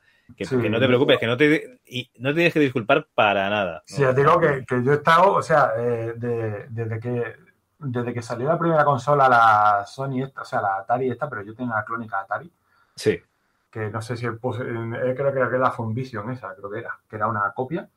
Yo eh, tenía la Nintendo, la, la, la- De hecho, bueno, yo me compré la hobby consola esta, del número uno hasta no sé cuántos números. De, de hecho, mandé incluso dibujos y tal, que me los publicaron, unos dibujos súper ridículos. Que, que Bueno, claro, súper ridículos ahora, pero si los pones en contexto, pues no estaban tan mal, ¿no? Yo- bueno, yo Sí. mandaba dibujos y te mandaban regalos de estos de camiseta y cosas así. Bueno, Ah, muy bien. la, hobby consola, o sea, tuve la, te digo, la NES, la Super, la Super Nintendo, todas estas consolas. Y bueno, aparte ya cuando me compré, fíjate, mi primer ordenador fue, creo que tenía 18 o 19 años. Cuando me compré mi primer ordenador, yo con mi hermano, Sí, eh, que era un Pentium 133. un pepinaco, Eh, pepinaco. eh, sí. Esto ya sería del 96 para... Sí, ¿no? 96. vale, 96. vale. Pues eso fue en el 96, sí. Sí, sí, sí. Y, y ahí, claro, porque yo veía que yo tenía consola, pero yo veía que, mi, que mis amigos se pasaban los CDs y los discas y tal llenos de juegos. Yo decía, pero bueno, ¿y esto? Y, y nada, me pillé eso y, y y bueno, por ahí pues el, el pirateo esto de juegos de estos que venían un CD lleno de juegos, hay cosas de Los CD Mix ahí, ¿no? Con, Eh, eh, con el menú para instalarte los juegos, sí, eso, sí. Eso, eso, sí. Eh, bueno, no está bien, eso no hay que hacerlo, esto, eso es mal caca. Hay que comprarse los juegos. No hay que hacerlo ahora, ¿no? Que, No hay que hacerlo, hombre, ahora, por Dios, si ahora que los hacemos nosotros. Entonces no pasaba nada, no, hombre. Ah, Eh, entonces- era, era lo habitual. Era y, y sigue siendo lo habitual. Lo que pasa es que, eh, ¿cómo te lo diría? Al valer un juego bastante menos dinero, yo creo que la gente eh, directamente se los compra. Yo dejé de piratear pues cuando los juegos se podían comprar bien. Claro. Porque si cada vez que compras un juego tenías que gastarte 10.000 pelas, pues como tú comprenderás, pues algún juego sí, pero todos... Pues, pues, sí. pues, Lo que pues pasa es que no. antes los juegos los exprimíamos muchísimo más. Sí. Yo me acuerdo yo me compraba un juego y ahora lo, lo- si ahora lo tengo y lo pongo, eh, no juego más de, um, no sé, 10 minutos porque me canso. Y antes yo cogía ese mismo juego y, pff, no sé, lo exprimía, a- bueno, me lo pasaba de arriba abajo. Y, luego, y ahora lo miro y digo, ¿cómo podía pasarme yo esto? Bueno, a lo mejor lo dejabas para ver el equipo A y luego volvías a jugar porque tampoco tenías nada más que hacer. ¿eh? Pero bueno, bueno, claro, es que tampoco había mucho más que hacer. Y aparte, los juegos, tú tenías juegos, te costaba mucho y tú tenías tres juegos más, o cuatro, pero no tenías como ahora que hay 200 juegos. Y encima te los dan gratis con el Steam este que te lo regalan. Sí. Hoy he pillado dos de Epic y, y digo, "Pff, no lo voy a jugar en la vida, ¿no? Pero ya, que los dan gratis, pues me lo voy a pillar. Yo hago lo mismo, le doy ahí a comprar, que pone 00, le da y ala, y ahí lo tengo. Digo, bueno, como eso es como el, el síndrome de Diógenes, Diógenes digital. El viaje digital, que los tienes ahí, nunca los vas a usar. sí. Bueno, algún, algún día, o cuando me haga viejo, igual lo descargo y me juego. O lo- Nosotros tenemos una teoría aquí, que es que cuando nos jubilemos, ahí en la residencia va- va- vamos a estar jugando ahí a muerte. O sea, pasarlo bien, pasarlo teta, el, dominó, el dominó del siglo XXI. ya te digo. A ver si nos dejaste del ordenador o algo. Eh, bueno, Bueno, que nos vamos por los cerros de Úbeda. sí, Estamos con, con, con Runaway, Runaway. que es una, una aventura. A mí me hace mucha gracia, bueno, porque empiezas con, con Brian Vasco, que, que lo ves ahí con las gafas de sol y tal, que parece un fucker, ¿no? Y empieza el juego y es el típico pringao chaval universitario en pollón, ¿no? Pero vas viendo la evolución. y el juego es muy intentar hacer una, una película de gángsters y policíaca, ¿no? Eh, americana, vista desde aquí, con lo cual yo lo, lo veo bien. Hay cositas que, que me encantan un poco, ¿no? Eh, como el- la elección de, de hacer personajes protagonistas realistas y luego secundarios así, pues, pues, no sé, raros, ¿no? Con una cabeza muy grande o la nariz. Es muy. O sea, hay personajes de Tintín, ¿no? Y al lado personajes de Mortadelo, ¿no? Pero bueno, cuaja. En, en total, en total, en el conjunto, cuaja. No, no está mal. Está, está bastante bien. Y lo que es la historia, pues es interesante. Y el juego en sí, pues tiene, tiene unos puzzles que, que son asequibles. Está, está bien. A mí me gusta, ¿eh? Sí, bueno, pues, pues nada, si, si te gusta, pues estupendo, porque ya te digo que yo no, el juego no, no lo he no te puedo decir nada de él. Bueno, como hemos dicho, el primer juego eh, lo distribuyó Dynamic Multimedia, cogió el testigo FX. La segunda y tercera parte se comercializaron en países como Francia y Alemania antes de hacerlo en España y fueron grandes éxitos. Después pasaríamos a un juego que yo no he jugado nunca, que es New York Crimes, que la verdad eh, tiene muy buena pinta, pero como te digo, no. Incluso para mí la, la vida tiene, tiene- O sea, los días tienen las mismas horas que para el resto de la gente y no, y no he podido probarlo. Eh, no, no voy a entrar más en detalles porque no, no entiendo que tú tampoco lo has, No. lo has jugado. No, no, tampoco. Yo te digo que yo es que eh, los o sea, juegos eh, de, de estos, sobre todo aventuras gráficas y tal, eh, aparte de los antiguos, los del Monkey Island y todo esto que todo el mundo ha jugado, pues de los nuevos, eh, bueno, aparte de Black Sack, claro, que sí me lo pasé, porque me tocaba pasarlo. Eh, de los juegos de ahora nuevos, nuevos que sacan, no, no he jugado, poquito, vamos. Vale. Bueno, no pasa nada porque como nos vas a explicar luego el Black Sat en, en detalle y lo- las nuevas producciones, Vale. eh, tú tienes ventaja, o sea, vas con, vas con ventaja sobre nosotros. Ahora juego porque, me, porque tengo que jugar. Porque es tu trabajo, porque es tu trabajo. Claro, porque es el trabajo y no, y te dice, venga, tienes que jugar y tal. O sea, no es que tengas que jugar, sino que tienes que probar el juego para ver cómo, eh, para ver cómo va y tal, y si encuentras cosas y tal. Pues tienes que, como con el Black Sabbath también, que estuvimos un tiempo Sí. pues que hubo momentos que era toda la semana entera jugando. O sea, llegabas por la mañana, jugaba, al principio guay, segundo día, ¿eh? el tercer día ya, el cuarto ya, joder. O sea, claro que son ocho horas, ocho horas, ¿eh? taca, taca, taca. Te, te paraba, vas no a jugar, no es jugar solo, sino que veía un fallo, tienes que apuntar, tal, ibas para atrás, te mataban otra vez al principio y tal, y así.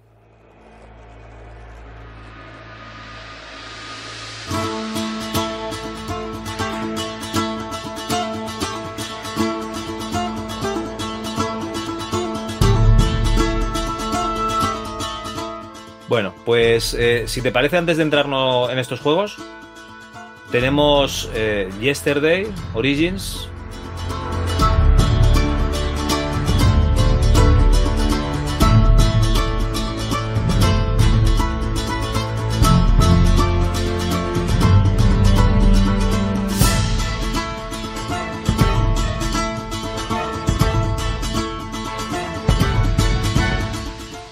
Tampoco he jugado, pero me fascina porque es el rollo Los Inmortales. O sea, tienes unos protagonistas que, que son inmortales y, y hay una historia así como demoníaca y tal. Y yo creo que este va a ser mi siguiente objetivo. ¿Vale? Cuando me, me acabe de repasar lo- los Runaway, creo que voy a ir a, a por Yesterday. Y ya sin más, Yesterday es del 2016, y ya sin más entramos en, en Black Sat de 2019. Si te parece bien, como tú has estado en el desarrollo, nos explicas un poquito, pues, pues de qué va el juego y un poquito las herramientas que, que utilizáis. Sí, vale, pues nada, eh, Black Sagas eh, fue el primer juego que se desarrolló con el motor de, de Unity, que fue el salto ya que se dio al 3D total. Porque en teoría todos los juegos anteriores eran una evolución de motores propios, ¿no? Sí, sí, sí, sí. Por lo que tengo entendido, sí. El Unity, o sea, Black fue el primer juego que se desarrolló eh, con, con el motor este de Unity. Ujú. Eh, y los anteriores no.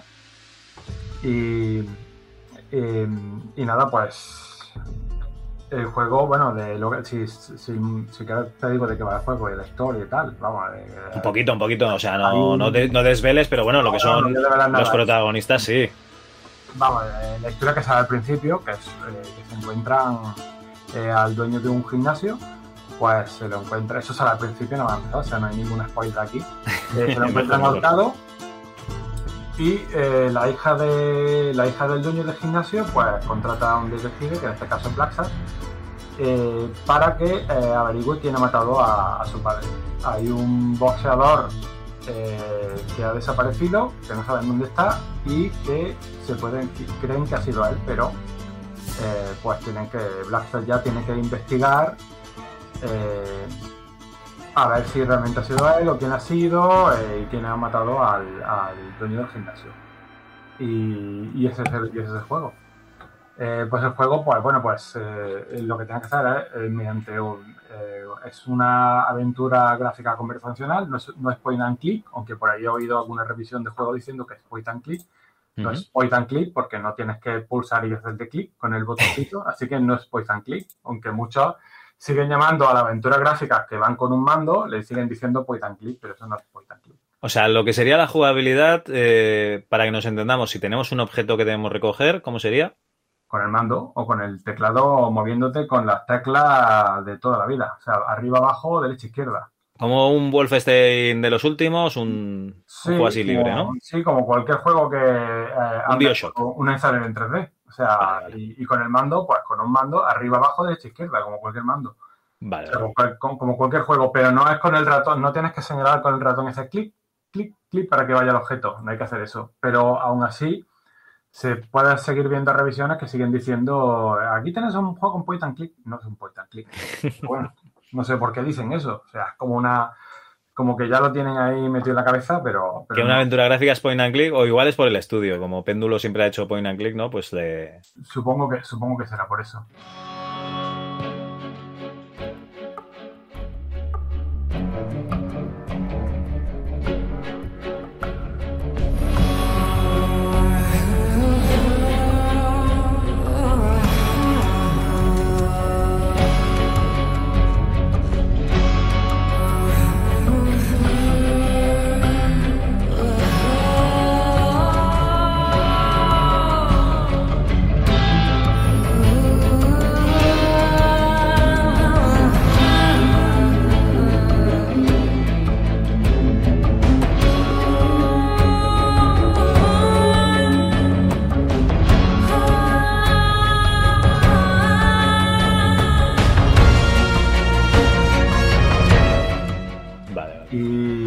Bueno, pues eh, lo que tiene que hacer eh, es que vamos, eh, se va buscando pistas, va, va hablando con gente, va llamando va- y se le van quedando como tiene, hay una parte donde se, digamos, se, se ve lo que es el, el pensamiento de Black Cat, donde Ajá. tiene que unir las pistas o lo que le han dicho para ver si eh, uniendo pistas pues va dando con el o sea, va dando con solu- pequeñas soluciones que le van llevando a otra a otros sitios hasta que va eh, hasta que se va juntando todo el puzzle.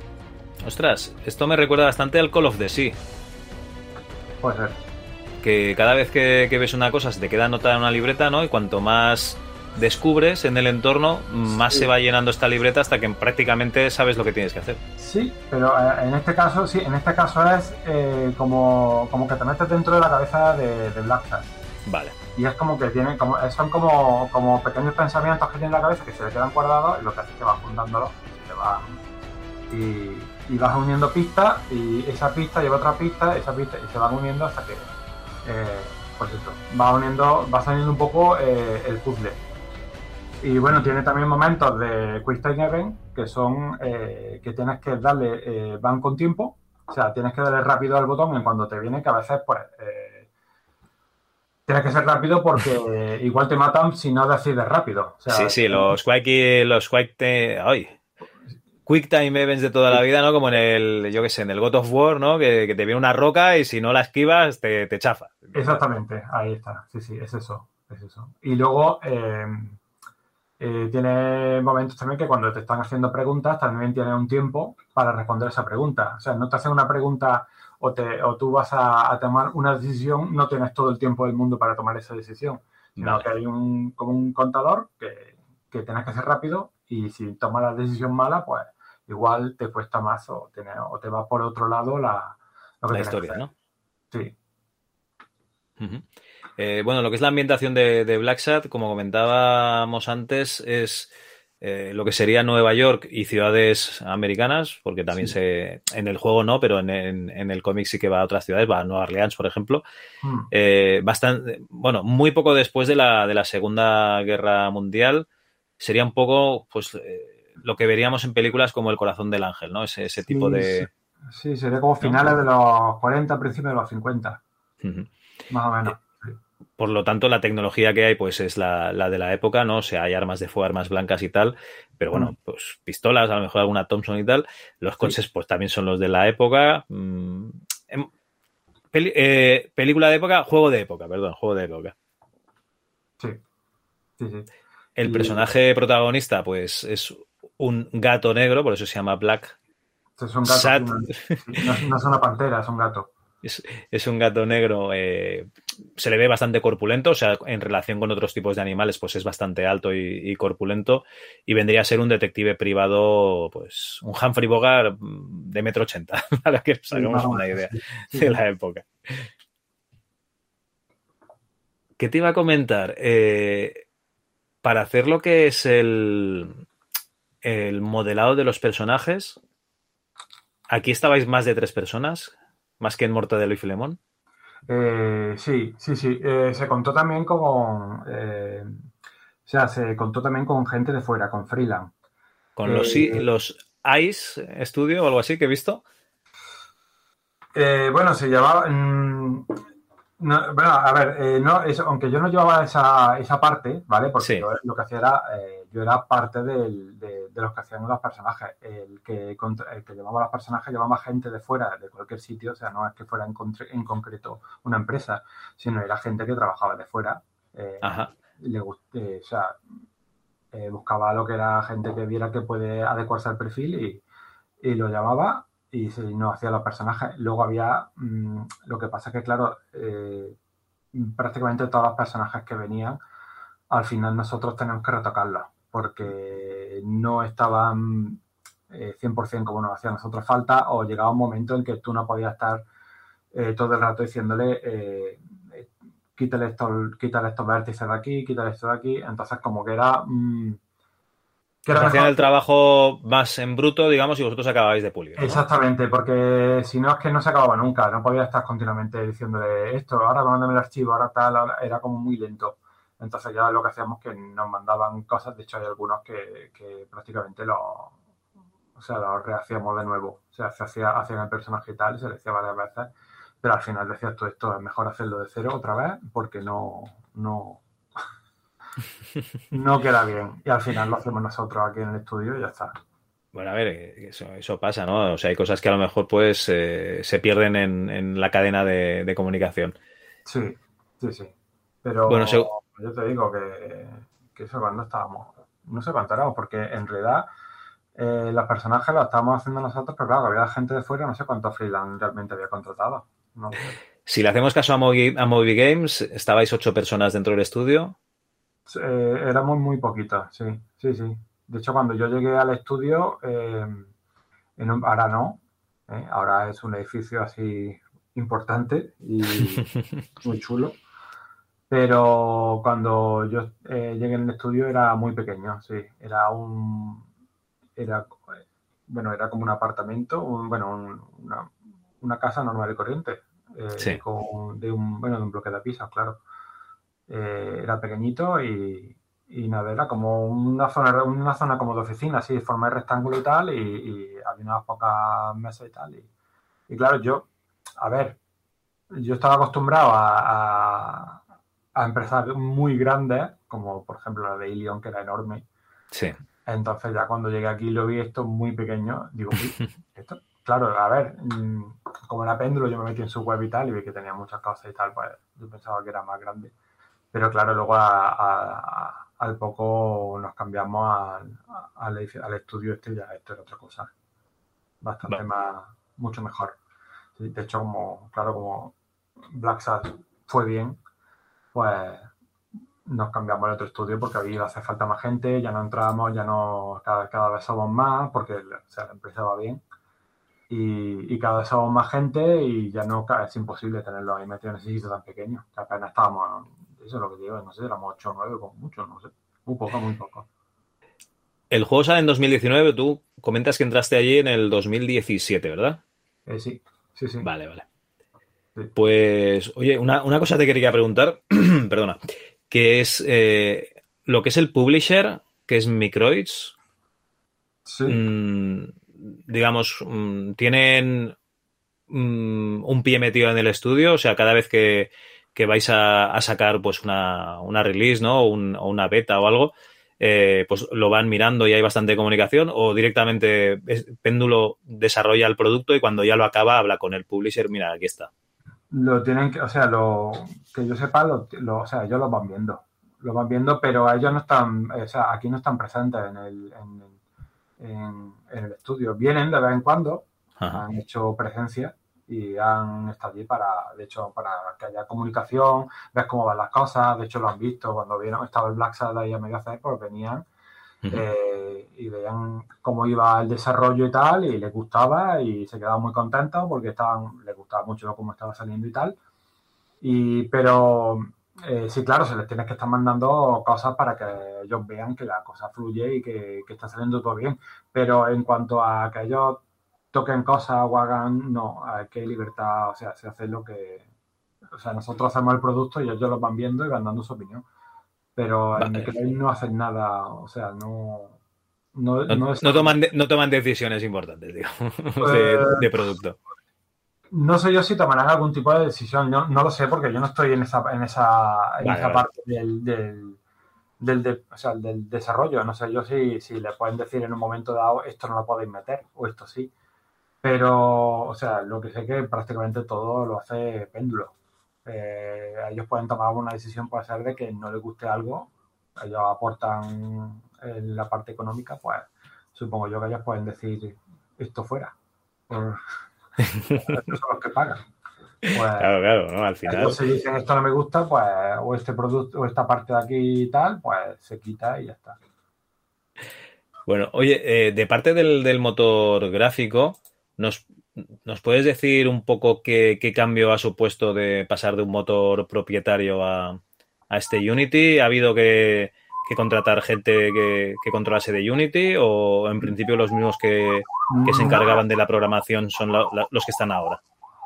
Eh, hombre, hubo que contratar gente nueva que, que, o sea, que tocara Unity, claro, porque la, porque no sé, o sea, el motor era un motor nuevo y tal, y, y cuando yo entré ya había gente que tocaba Unity, pero era gente que había venido, que no estaba antes en péndulo, o sea, no eran, la- no eran gente de péndulo de toda la vida, sino que eran Vale, gente nueva, pues que era gente que tocaba el motor de Unity y eran los que estaban, los que dirigían un poco el tema de cómo, cómo se pone, cómo se meten eh, eh, los objetos a los escenarios, cómo se no eran los que estaban allí toda la vida porque no habían tocado ese motor. Entonces, claro, tuvieron que llamar gente nueva.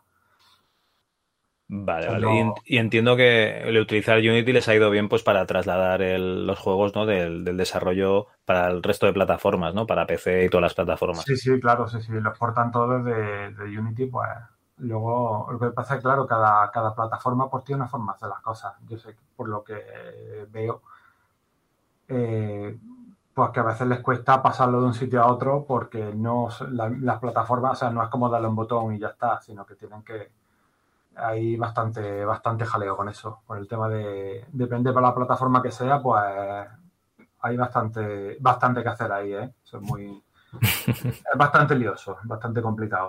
Sí, que no es darle al botón y ya lo tienes No, en la no, otra no, no, no es un. No voy a exportar en JPG o exporto en BM. No, no es, no es eso, ojalá. Pero, Aprieto este botón, Play 4. Aprieto este botón, Xbox Claro, eso parece. Ah, esto pues tiene para exportarlo y le das al botón. No, no, no es así. No. Va por los compañeros que están, que en concreto uno, que Sí. que, sí, que, que sufre bastante a la hora de, de sacarlo para una plataforma a otra, pues es un dolor. Para él es un dolor. Vale, vale. Bueno, te voy a hacer, te voy a dejar de hacer preguntas comprometidas, ¿vale? Explícanos un poquito qué, qué estáis desarrollando.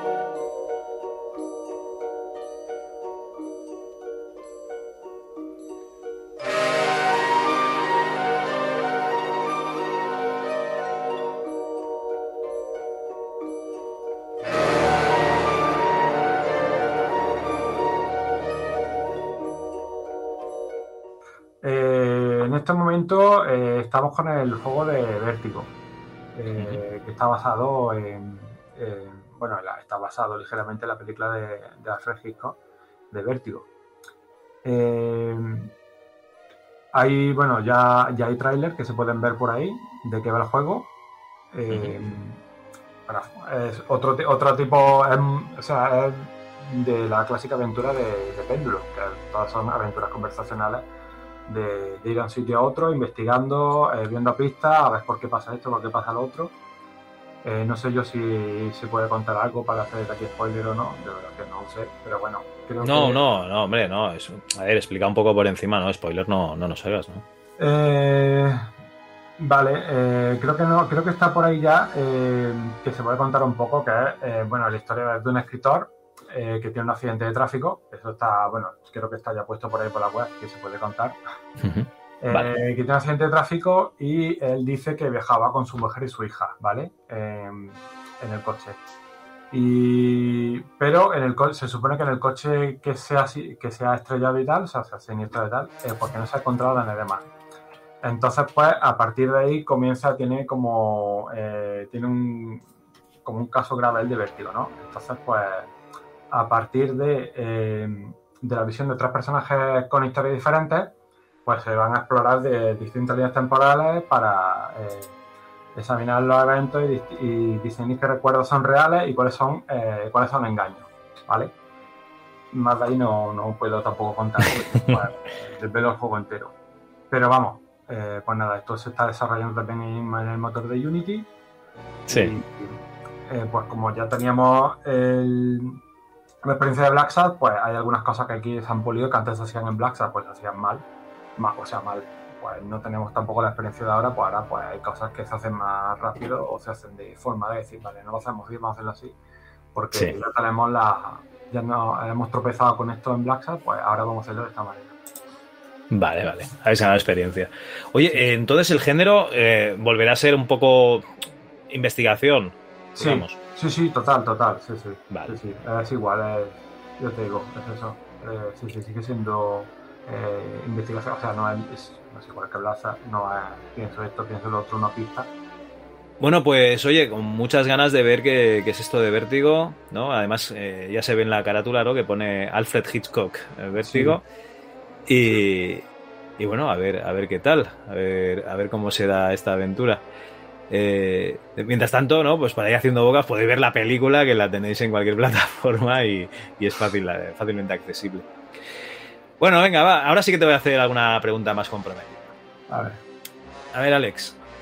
Si yo quisiese trabajar en Vértigo, o sea, tú imagínate que yo estoy escuchando esto, en Sí. Vértigo, perdona, en, en- en Vértigo o en Péndulo, perdón. sí, Eh, yo estoy escuchando esto y digo, joder, tengo ganas de, de hacer un- una aventura gráfica, tengo ganas de, de trabajar en, en una empresa de videojuegos, en un puesto de, animador 3D, de, de modelador o de eh, programador. ¿Qué ves tú, no? Así que, ¿qué se huele en el ambiente que, que está más cotizado? ¿Qué es lo que se valora más? Hombre, ahora mismo en programación, pues yo creo que, que hay mucha. El tema del programador ahora, eh, yo creo que piden que está más solicitado. Ahora, actualmente, eh, con el tema de todas las empresas que hay de animación, eh, que, o sea, si, te- si haces una búsqueda rápida, verás cuántos cursos hay de animación, de videojuegos y tal. Yo creo que hay muchísima gente eh, que sale ya preparada para trabajar en esto. Cualquier en realidad cualquier campo al que tú quieras dedicarte, si, o sea, si te lo montas bien y te haces, o sea, si te haces tus cursos y, o bueno, o lo haces o autodidacta y tal, si tú te montas un, o sea, una buena reel y tal y la mandas por ahí, yo no creo que tengas mucho problema para, para entrar en, en cualquier empresa ahora, porque claro, hay mucha, mucha oferta, pero también hay mucha demanda. O sea, ahora cada vez, eh, cada vez hay más videojuegos, cada vez más empresas, aunque cada vez hay también más gente que se dedica a esto y que quiere dedicarse a esto, porque claro, es un mundo ahora que es como, entre comillas, nuevo, porque antes se dedicaban, ¿quién se dedicaba a videojuegos? Nadie conocía a gente realmente. Ahora eh, cualquier persona tiene a alguien conocido que se dedica a programar, a modelar, a animar. Y antes eso era una cosa como, ¿quién conocía? Eran como gente de leyenda, ¿no? Que, nadie los conocía, era como una cosa ahí mítica. Hoy mira, este trabaja en videojuegos. Pero ahora no, no, no, no es complejo. O sea, si lo estoy haciendo yo, ten en cuenta que yo empecé a trabajar en esto con 30 años. Bueno, pero tú eh, hiciste y acabaste un curso de 3D Studio Max, que por ejemplo yo me instalé el 3D Studio un día, eh, vi que era muy complicado y lo borré, ¿me entiendes? O sea, eh, hay una perseverancia ahí. ¿me- No, hombre, sí, a ver, son, sí, sí, sí, sí, o sea, son, son muchas horas y, y también son ganas que, o sea, en aquellos tiempos yo tenía muchas ganas, muchas ganas de, me fui de, hecho, me fui de, yo, yo vivía, yo era de Córdoba, Sí. en Córdoba no hay nada, o sea, no hay nada de esto, no hay ni para aprender. De hecho, fui a una empresa de esta hacer, aprender 3D y cuando llevaba, no sé si fuera una semana o dos, me dijo el tío que, que para qué hacer el curso, si yo ya sabía, me dijo. Digo, no sé, yo pensaba que me iba a enseñar aquí algo. Dice, no, realmente más de lo que sabes, no te vamos a enseñar. Entonces ya, Claro. pues claro, eh, vi que en Barcelona abrieron una escuela de animación de un de un animador que a mí me gustaba porque tenía unos cortes por ahí muy chulos, hace ya Sí. muchísimos años. Y, y nada, pues un día, pues yo tenía un trabajo fijo, o sea, estaba, bueno, fijo, indefinido, fijo, como quiera llamarlo. Eh, Sí, sí, que te tenían que echar con indemnización, vamos. eh, sí, exactamente. Y, y nada, pero no, no vi, digo, yo no me voy a ir con siendo mayor allí. Digo, yo quería hacer algo de animación, de lo que sea. Y cogí, me lié la manta a la cabeza y digo, pues venga, para Barcelona que me voy. Y me fui a Barcelona. muy bien. Me fui a Barcelona sin nada, o sea, con mi paro y pagando una pasta allí porque allí era un dineral el tema del alquiler. Y me Sí, fui sí, allí y fui pagando por el curso, que también era caro. Y me hice mi curso y tal, y nada. Luego volví y al tiempo me salió trabajo y ya está. Y no he parado todavía. Bueno, pero ves, ahí hay una perseverancia. O sea, has hecho cosas que hay gente que no haría. Eh, no, no, sinceramente, eh, o sea, es, es admirable, pero, pero de verdad. Entonces, ¿tú consideras que más que una, una formación o poner que sabes de esto o de lo otro, lo, lo principal es, es poner tu trabajo, ¿no? Hacer un buen... El, el poner el currículum en esta empresa no sirve para nada. O sea, Vale, tú le puedes decir que has estado, que tienes no sé cuántos títulos, que no te lo van a mirar siquiera. Se les da igual. A ver, les da igual. Si eres programador y tal, pues quieren eh, que... eh, si- Ver que tienes una base, ¿no? Claro que tienes, que tienes tu estudio y tal, ¿no? Pero no- a partir de ahí, no sé yo, el resto, en el tema de modelado, animación y tal, a la gente que le importa si tú has estado cinco años en una empresa, o sea, en una empresa, en una escuela o tal, es que le da lo mismo, no le importa. Yo jamás he enseñado el currículum a ninguna empresa, nunca. Nunca le he dado mi, o sea, mi currículum quiere decir el currículum de trabajar en McDonald's y también he sido repartidor de, o sea, es que no le importa, no le importa nada. Solo se le manda el, el- tú le mandas tu, tu demorril, o sea, se llama demorril, lo llamo demorril porque estoy acostumbrado a llamarlo así, es demorril. Realmente es un vídeo eh, aproximadamente un minuto, minuto y medio. Más de eso no, porque si hacen más de eso, pues eh, se aburren porque Se aburre. hace- le llegan cientos de cientos de reels. O sea, no, no, no se van a parar a ver una tuya que dure tres minutos, es que no la miran. O sea, con mucho minuto y medio de lo que tú hagas. Se hace animación, se hace modelado, se hace FX, con- compo, compo, eh, si pintas 2D, lo, o sea, se hace multipainting, lo que tú quieras, ¿sabes? Tú le mandas un minuto y medio para ellos dos minutos, como mucho, es que no te puedes pasar de eso, porque es que no la ven. Vale, y, vale. y tú envías eso y ya suerte. Y ya, pues que te llamen. Y si ves que no te llaman, eh, te monta otra o sigue y al cabo de los 3-4 meses, pues manda otra. Y así hasta que te llamen. Al final te llaman. ¿eh? Vale, vale. Te llaman. no, pues. Te llaman si tienes un mínimo. Un mínimo Claro, de- claro, a ver si les interesa, llaman si les interesa. Pero, pero si tú perseveras y estás ahí cabezón, al final, al final te llaman, porque hay muchas empresas también. Oye, una, una pregunta así rápida de vértigo. O sea, tú cuando empiezas a, a ponerte con estos personajes que yo estoy viendo en, en la portada, este chico de perilla eh, y, la, y la chica de, que se ve detrás y el niño y tal, todo esto lo tienes, tienes un estudio de los personajes hecho en 2D por alguien del estudio, entiendo, ¿no? Eh, sí, pero en esta, en, en Vértigo no estoy, eh, en Vértigo estoy en entorno, en Vértigo no estoy en personaje. Ah, vale, vale. En Bueno, pues entonces, claro, en Black Sat tienes todos los cómics. Claro, en Black, sí, sí, no, en Black Sat estaba en personaje y en, y en, y en entorno y prop y tal. Aquí estoy en, en Vértigo, Sí. eh, estoy en la parte de entorno. Me he quedado más en entorno. En la parte de personajes sí, pero vamos, a tu pregunta de, de si. eh, sí, sí, claro, hay, un, hay una base de 2D de, de un. normal- Normalmente se suele dar un frontal, un perfil y un tres cuartos. Y mínimo, como mínimo que te den un tres cuartos de lo- del personaje para que por lo menos que le vea el volumen. Porque, claro, con un frontal, lo que tú le ves el frontal, pero no ves si tiene una napia gigante, ¿sabes? O es Pero vamos, Pues se, suelen dar varias, varias- se suelen dar varias pistas, aunque vamos, yo he estado en, y todo el mundo, bueno, está en empresas donde te dan un- eh, se supone que, eh, o sea, cuando ves la, cuando ves los, cómo se hizo de Pixar y todo esto, ves que hay unos estudios brutales sobre el personaje, de frente a perfil, saltando, riéndose y tal, y digo, joder, pues yo no sé si lo he visto. Porque cuando, Ojalá lo hubiese visto a, mí, esto. ¿no? a mí me dieron un, un- un dibujo así en plan regular y búscate un poco la vida. No, no voy a decir cuál. En una, de, en una de esas, en una de En las que esas, hemos citado, ¿no? Sí, sí, sí, en una de esas que hemos citado, sí, te daban un personaje un poco ahí. O sea, no te no- daban, no, no te daban eh, mucha información, era un poco búscate la vida, ¿sabes?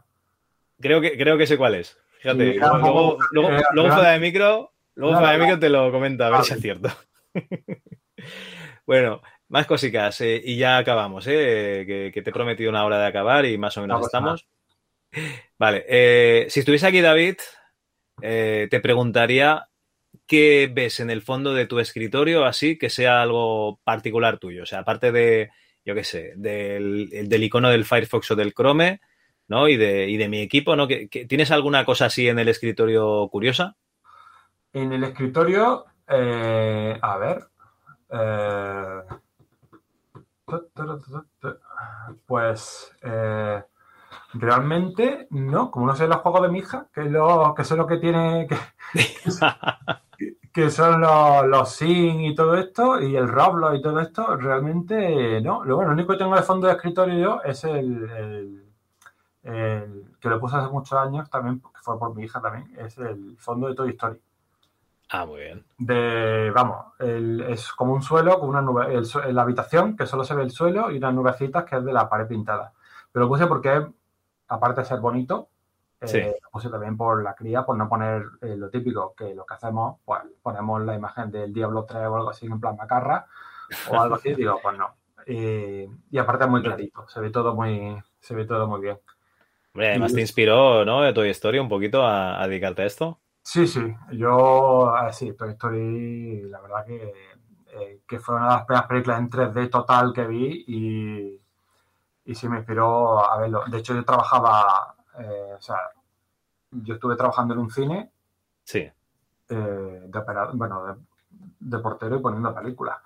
De operador de cámara también, ¿no? Ahí poniendo. Pero ¿eran rollos todavía? Sí, sí, eran rollos. Ah, sí, vale, sí. vale. Era celuloide, eran cuatro rollos de celuloide que tú los tenías que montar con la máquina esa que sale en el Club de la Lucha.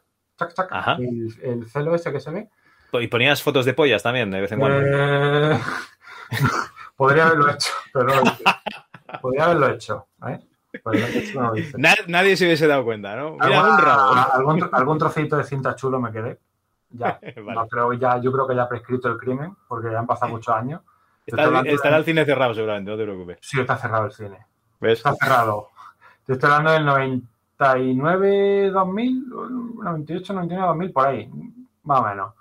Y Vale. sí, yo me quedaba trocitos de cinta cuando montaba los rollos, pero eran, o sea, si tú te quedas un trozo de 10, 15 fotogramas, no llega ni al segundo. O sea, eso la gente Tú no. eres, por, por tu culpa, la gente no vio el final de Matrix cuando sale volando, ¿no, Neo? Más Te lo menos, llevaste a casa. Más o menos. Yo me llegaba a las películas que me gustaban, pegaba un corte y a la, para casa. Y- pero bueno, esto no. Esto no- ha prescrito, nadie- lo pida porque, les digo, era celuloide y. y, y, pff, madre mía. Aquí te, está- te estás confesando, ¿eh? Yo creo que Sí, esto lo llevabas muy dentro. Como, como, ah, como el crimen ya. ya No, no, esto lo llevabas muy dentro de ti y tenía que salir, tenía que salir, Sí. tenías que sincerarte, claro, claro. sí, ya, ahí- allí- o sea, allí lo tengo en un, en un álbum metido todos los recortes de. A ver, era friki en aquella época. Y bueno, y ahora, me refiero que en aquella época, pues como era muy friki, cada vez que yo veía una película tipo así en plan Harry Potter o algo así, y digo, joder, y luego o, Spi- o la de Spider-Man esta, decía, joder, pues este trocito, nadie se da cuenta. Y como, me- como estaba arriba poniendo películas, pues chac, chac, y ya la, para la saca. Pero no Claro, pasa nadie se, nadie se da cuenta porque no, o sea, ni, ni siquiera se corta la voz, o sea, no, no llega, o sea, 5 o 10 fotogramas no, no se Que es medio segundo, ¿no? Que te llevas solo. medio segundo apenas, o incluso a veces menos. Si te llevabas cuatro, cuatro fotogramas de 25, ¿qué es eso? Eso no es nada. Claro. Es muy poquito, es muy poquito. Bueno, eh, no, está bien, está bien esto. Yo creo que, que eh, yo, mira, te voy a decir una cosa. Eh, rezas tres padres nuestros y dos Ave Marías y, y Dios te va a perdonar. No te Claro, seguramente. Bueno, otra pregunta. Eh, esta, me da igual el sistema de- del que sea, ¿no? Dime un par de videojuegos así que te, que te dieron muy, muy fuerte. Diablo, El primero, el primero. para PSX, entiendo. eh, el Diablo eh, era de. El Diablo 1 era de PC y era de. No sé de qué año fue. Pero vamos, el primero me dio muy, muy fuerte. Sí. Y creo que fue. eh, y otro. Otro, joder, es que, me han dado- es que han sido muchos, pero uno que estuve muy, muy picado era eh, uno que era Star Wars, eh, de Star Wars, el. Ay, ¿cuál era? El Jedi Outcast, ¿puede ser? Outcast, ¿puede ser ese? Puede ser. No he jugado, pero me el suena. Jedi sí. Creo que era, que era eh, uno, era un tipo que había sido Jedi, pero se, como que se había olvidado o algo así. Y, y poco a poco tú vas, o sea, tú vas avanzando en la, o sea, vas matando peña y tal, para arriba abajo, y poco a poco te vas haciendo Jedi hasta que te haces Jedi y todo, y, y ya está. Y ya te, pues con ese, yo, bueno, también el Warcraft, también estuve mucho tiempo ¿El jugando. Warcraft o el World of Warcraft? Eh, no, no, no, no, no, no, no, no, no. El, el World of Warcraft, eh, fue, creo que fue el 2, el que era como a... em, El Warcraft 2. como el dibujo de- animado o algo así, joder, ¿a qué se llama? Sí, sí, sí, sí. El que salían los trolls de dos cabezas y tal, sí. Sí, sí, era, pero era, pf, yo te digo, que es que no, hace, hace tantos años, pero yo te digo, es que no te puedo decir un juego o dos, es que son muchos. O sea, y con el Star, creo que era otro, era el Star Wars Galactic Battle, Basti- Star Wars Galactic Battleground, creo que era. Este que era como el Age of Empires 2, pero de, Star Wars. ese, justo, ese. Ese era, yo me acuerdo que me pegaba hasta las 2 de la mañana por ahí jugando. O sea, era, era brutal. Mira que tú, ajá, igual ahora la veis, madre mía. Pero yo es que flipaba, o sea, me encanta Star Wars. Encima era como el Age of Empire este, pero con muñequitos de Star Wars. Eh, madre mía. Tú ahí poniendo al emperador lanzando rayos, ¿no? Ya te veo. Yo, sí, sí, yo, yo me lo pasaba con eso pipa. Sí, sí. Y bueno, muchos más. Lo que pasa que, claro, eh, bueno, ya si te vas más para atrás, pues los típicos de arcade y tal, pero claro, eso no vale porque esos son con emulador. Pero de videojuegos, sobre todo el Diablo, el Diablo me dio muy fuerte y el 2 también, ¿eh? El Diablo, el 1 y el 2 también. Porque... Ya, ya, yo pensaba que habías jugado en, en la, en la Play. No, no, no, no, no, no, en, video- en ordenador. No, no, no. Ujú. Empecé. No, claro, te- si tenías en el 96 un Pentium 133, aquello iba como un tiro, claro. Sí, sí. Sí, no, era en PC y, y yo te digo, el 1 y el 2 también eh, jugué muchísimo. Vale. Luego Bueno, el pues sí, 3, ya son 3 buenos juegos. por nostalgia casi. El 3 salió y Sí. me lo compré eh, en físico, ese y la expansión, y, y lo jugué, y, pero no, ya no era igual. No sé. Bueno, Ese- eso me pasó a mí con el StarCraft 2. ¿Eh? Que me pillé el primer StarCraft 2, el de los humanos, luego me pillé la campaña de los eh, Zerg, Sí. y la de los protos ya no me la hice porque digo, hostia, me están aquí tomando el pelo, tío. O sea, o sea en el primer StarCraft te daban lo- las tres campañas y aquí estoy pagando 50 napos por cada juego que, que me estáis dando solo, solo una parte de- del juego. Y, y- y el último, el Protos, aún no lo he jugado. El es StarCraft también era otro, pero creo, yo creo que fue el StarCraft 2, puede ser, el que yo jugué mucho también, que era... No, el que jugaste mucho, si es de aquella época, es el StarCraft 1, que sería del 98 que o era por ahí. Sí, pues ese, sí, sí, sí. Que era también, o sea, era muy básico, o sea, era de los muñequitos que iban para adelante y para atrás. Uy, muy básico. En aquella época Cuando el era carbono, ese, la top. cosa verde esa, o no sé qué era, o azul. No el gas vespeno y el cristal aquel. Sí, el cristal no me acuerdo cómo se llama. Fuera, sí. Ah, a mí me encantaba cuando salían los marines ahí, decían ahí su frase. No sé qué era, pero salían y decían algo. Y iban saliendo. ah, es que. Que- No, no, no, va- van saliendo juegos, van saliendo juegos, sí, sí. Sí, sí, no, sí, yo jugaba muchísimo. Lo que pasa es que te digo, yo jugaba antes muchísimo, pero ya no. No, no juego como. Y los de Star Wars también, todo esto que es lo- el Battlefront y todo esto. Sí, sí, yo jugué muchísimo. Ahora ya no juego tanto. Ya el- los juegos de ahora no, yo te digo que los cojo muy poco. El último creo que fue porque lo pusieron gratis. eh, me bajé el Battlefront 2, creo que fue. eh, no, el Battlefront Sí. no, el- ¿Ese? ¿El, El- Battlefront 2 fue? Yo, yo creo que es el Battlefront 2, el de, el de Star Wars, que es así como un Doom, ¿no? Que tienes la Eh, misión esta que empiezas con una tía que es de un escuadrón eh, imperial. Eh, mm, el que yo digo es que, o sea, lo típico que vas saliendo, vas con el tío, te matan y aparece otro, te matan y aparece otro, es el rato. Ah, bueno, pero tú jugarías online, pero tiene Sí, online. campaña, ¿eh? Sí, sí. Sí, sí, ese. No, no, pero- tienes- gratis.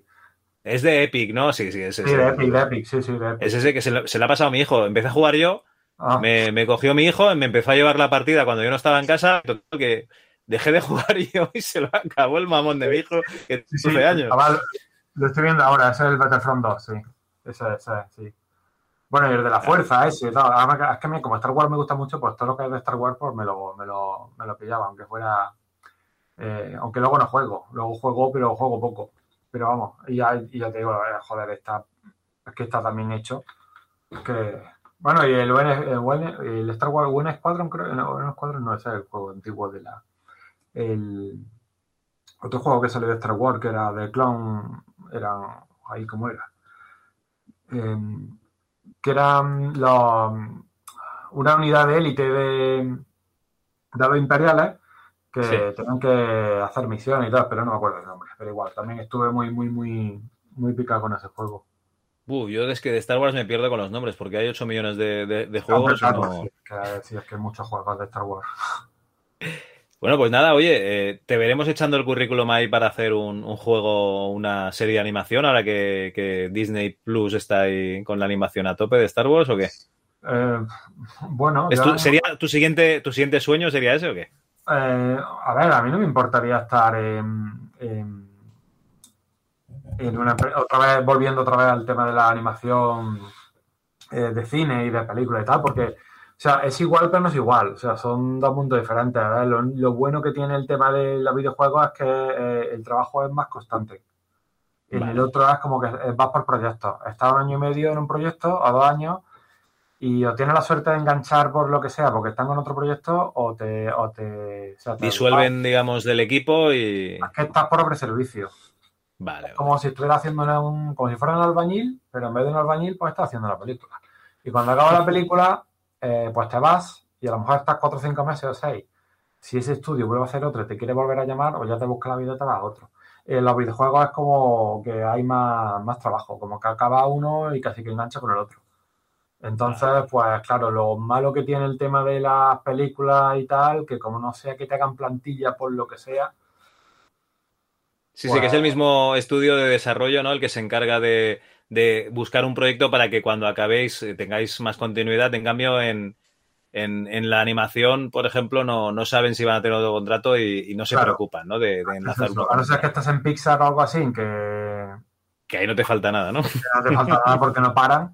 Pero en cualquier otro estudio de animación, pues estás X tiempo, estás un año, año y medio lo que dure el proyecto y, y se acaba, porque claro, ten en cuenta que pueden llegar a contratar a 300, 400, 500 personas. No pueden mantener sueldos de, de toda esa cantidad de gente cuando todavía no está la película en marcha, que cuando están empezando el proyecto son pruebas, son es como que va más lento.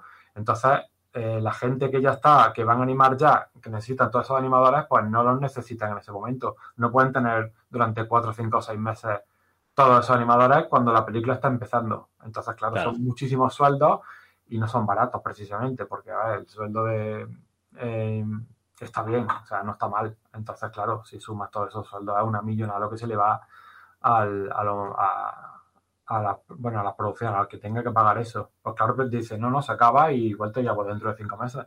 Esos cinco meses, pues búscate la vida. Claro. Bueno, no, no, es. Pero bueno, normalmente en este mundillo, eh, o sea, si te vas, como sabes que te vas, pues dos meses antes estás buscando trabajo. Entonces, mucha gente eh, lo que le ha pasado es que se ha ido a lo mejor eh, po- un poquito antes de que acabe el, el proyecto, porque le ha dicho es que. Si Es que te necesito ya, ¿no? Claro, es que si, si la otra te necesita ya y aquí te dice te quedan dos meses, a ver, sabe mal. Pero claro, que si es que si yo me voy, me quedo sin trabajo. Y, y yo tengo que buscarme la vida. Entonces, Hostia, pero vaya, vaya agujero, ¿no? Para los que se quedan. eh, sí, sí, sí. Uf. sí. Pero es que, a ver, es que en este Es mundo- muy precario todo. Sí. Es que sí, es que este mundillo es un poco así. O sea, a ver, en el de videojuegos parece que, que es, más, es más fluido. Pero en el mundo de, la, de las películas y tal, eh, va por proyectos, a no ser que está en empresa, claro, está en plantilla. O son de estos que hay gente que está fija o, o indefinida o lo que sea, o están de supervisores, o están de elite y tal, y, se pegan ahí pues hasta que ellos quieran, o hasta que lo echen, o yo qué sé. Pero, pero claro, los que llegan simplemente porque ya le avisan, le dicen, le hace un contrato y en tu contrato es por obra y servicio. O sea, lo que dure el, el- lo que dure el proyecto. Te lo ponen, estás por este proyecto. Si se acaba el proyecto ese, pues ya está, te vas y fuera. Igual te pueden ofrecer más, igual te dicen, no, te puedes quedar cuatro meses más, porque normalmente siempre se alargan, todos los proyectos se alargan. todos. O sea, es casi imposible que un proyecto no se alargue. Siempre te dicen Vale. que va a acabar en enero y acaba en junio. Casi siempre, porque siempre, eh, eh, o sea, siempre... Y la- siempre Y la gente se te ha ido en diciembre porque, porque se le acababa en enero, ¿no? eh, Sí, y ha pasado, claro. Decirle, ahí no puedo, no, no, es que yo ya he firmado. A ver, a mí me pasó. A mí me pasó que en Granada me habían ofrecido eh, trabajar para la serie esta. Me Sí. llamó el hombre y tal, y me dijo, oye, mira, que puedes entrar para tal. Y, y le dije yo, mira, es que no puedo. Digo, dame un par de meses más y tal, vale, vale. Y yo en el otro proyecto que estaba, pues resulta que nos dijeron, os vais tal día, vale, nos dijeron a todos. Y yo estaba incluido en la parte de animación. Entonces, cuando llegó el momento, eh, yo le dije, yo avisé con, mi, con los días que tienes que avisar, y me dice, no, no, ¿cómo que te vas? Digo, ¿cómo que me voy? Digo, a mí nadie me ha dicho nada, me dice que yo estoy aquí, me han dicho que yo termino esta vez. No, no, pero es que no te puedes ir porque... Digo, ¿cómo que no? Dice, no, hombre, gente, necesitamos como mínimo un mes más.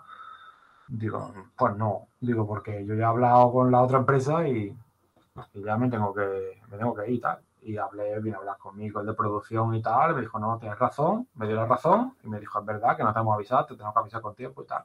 No te hemos dicho nada, verdad que te hemos dicho que se acabó tu tal, pero tenemos que haberte dicho que tú ibas a aguantar un poco más y no te hemos dicho nada. Digo, pues nada.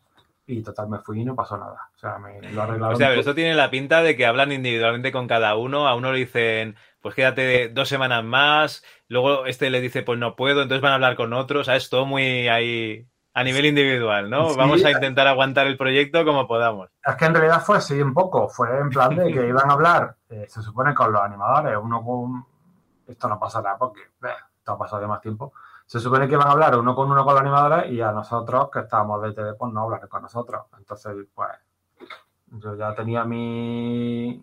Yo tenía mis fechas hechas según lo que me habían dicho y como conmigo nadie se puso en contacto, digo, pues muy bien. Pues yo ya tengo mi, yo ya tengo mi planning. Yo este día me voy. Aparte, yo ya se lo había hecho tal casero.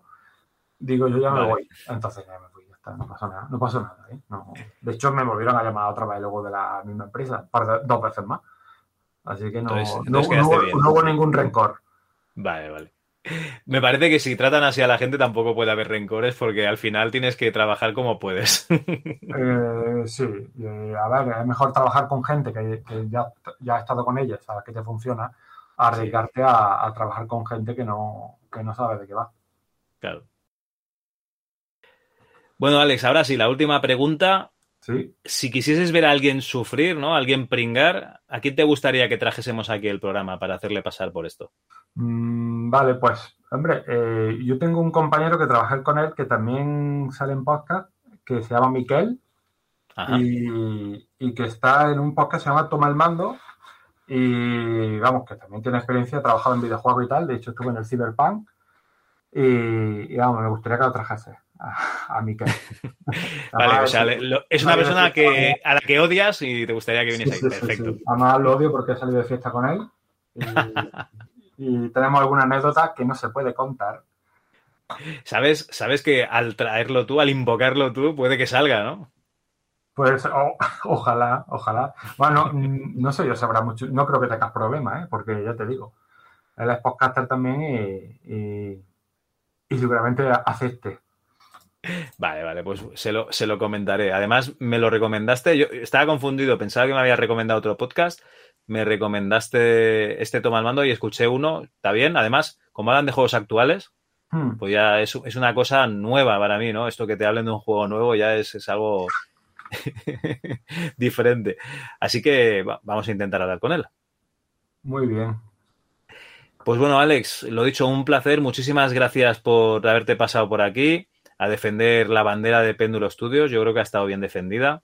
Yo creo que nos has explicado cosas muy interesantes de lo que es el mundo de la animación y de cómo trabajáis internamente en, en una empresa de videojuegos, pues para gente profana como yo, o lo que esté- los que estén escuchando esto, y para los que trabajan, pues verán, dirán, "Mi- mira, eh, a mí me ha pasado lo mismo también, ¿no? Seguramente, sí. O sea que, que un placer haberte tenido aquí, Alex. Pues igualmente.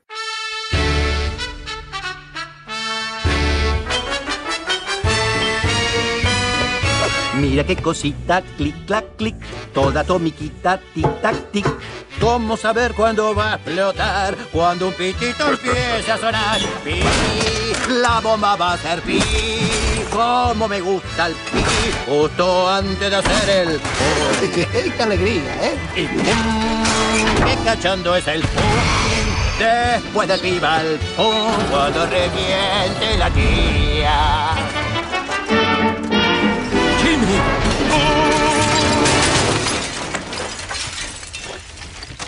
Vaya potra, ¿no? ¿Otra? ¿Otra de qué? Yo lo tenía todo calculado.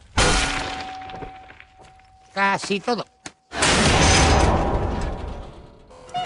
¿Qué es lo que venía después del pi?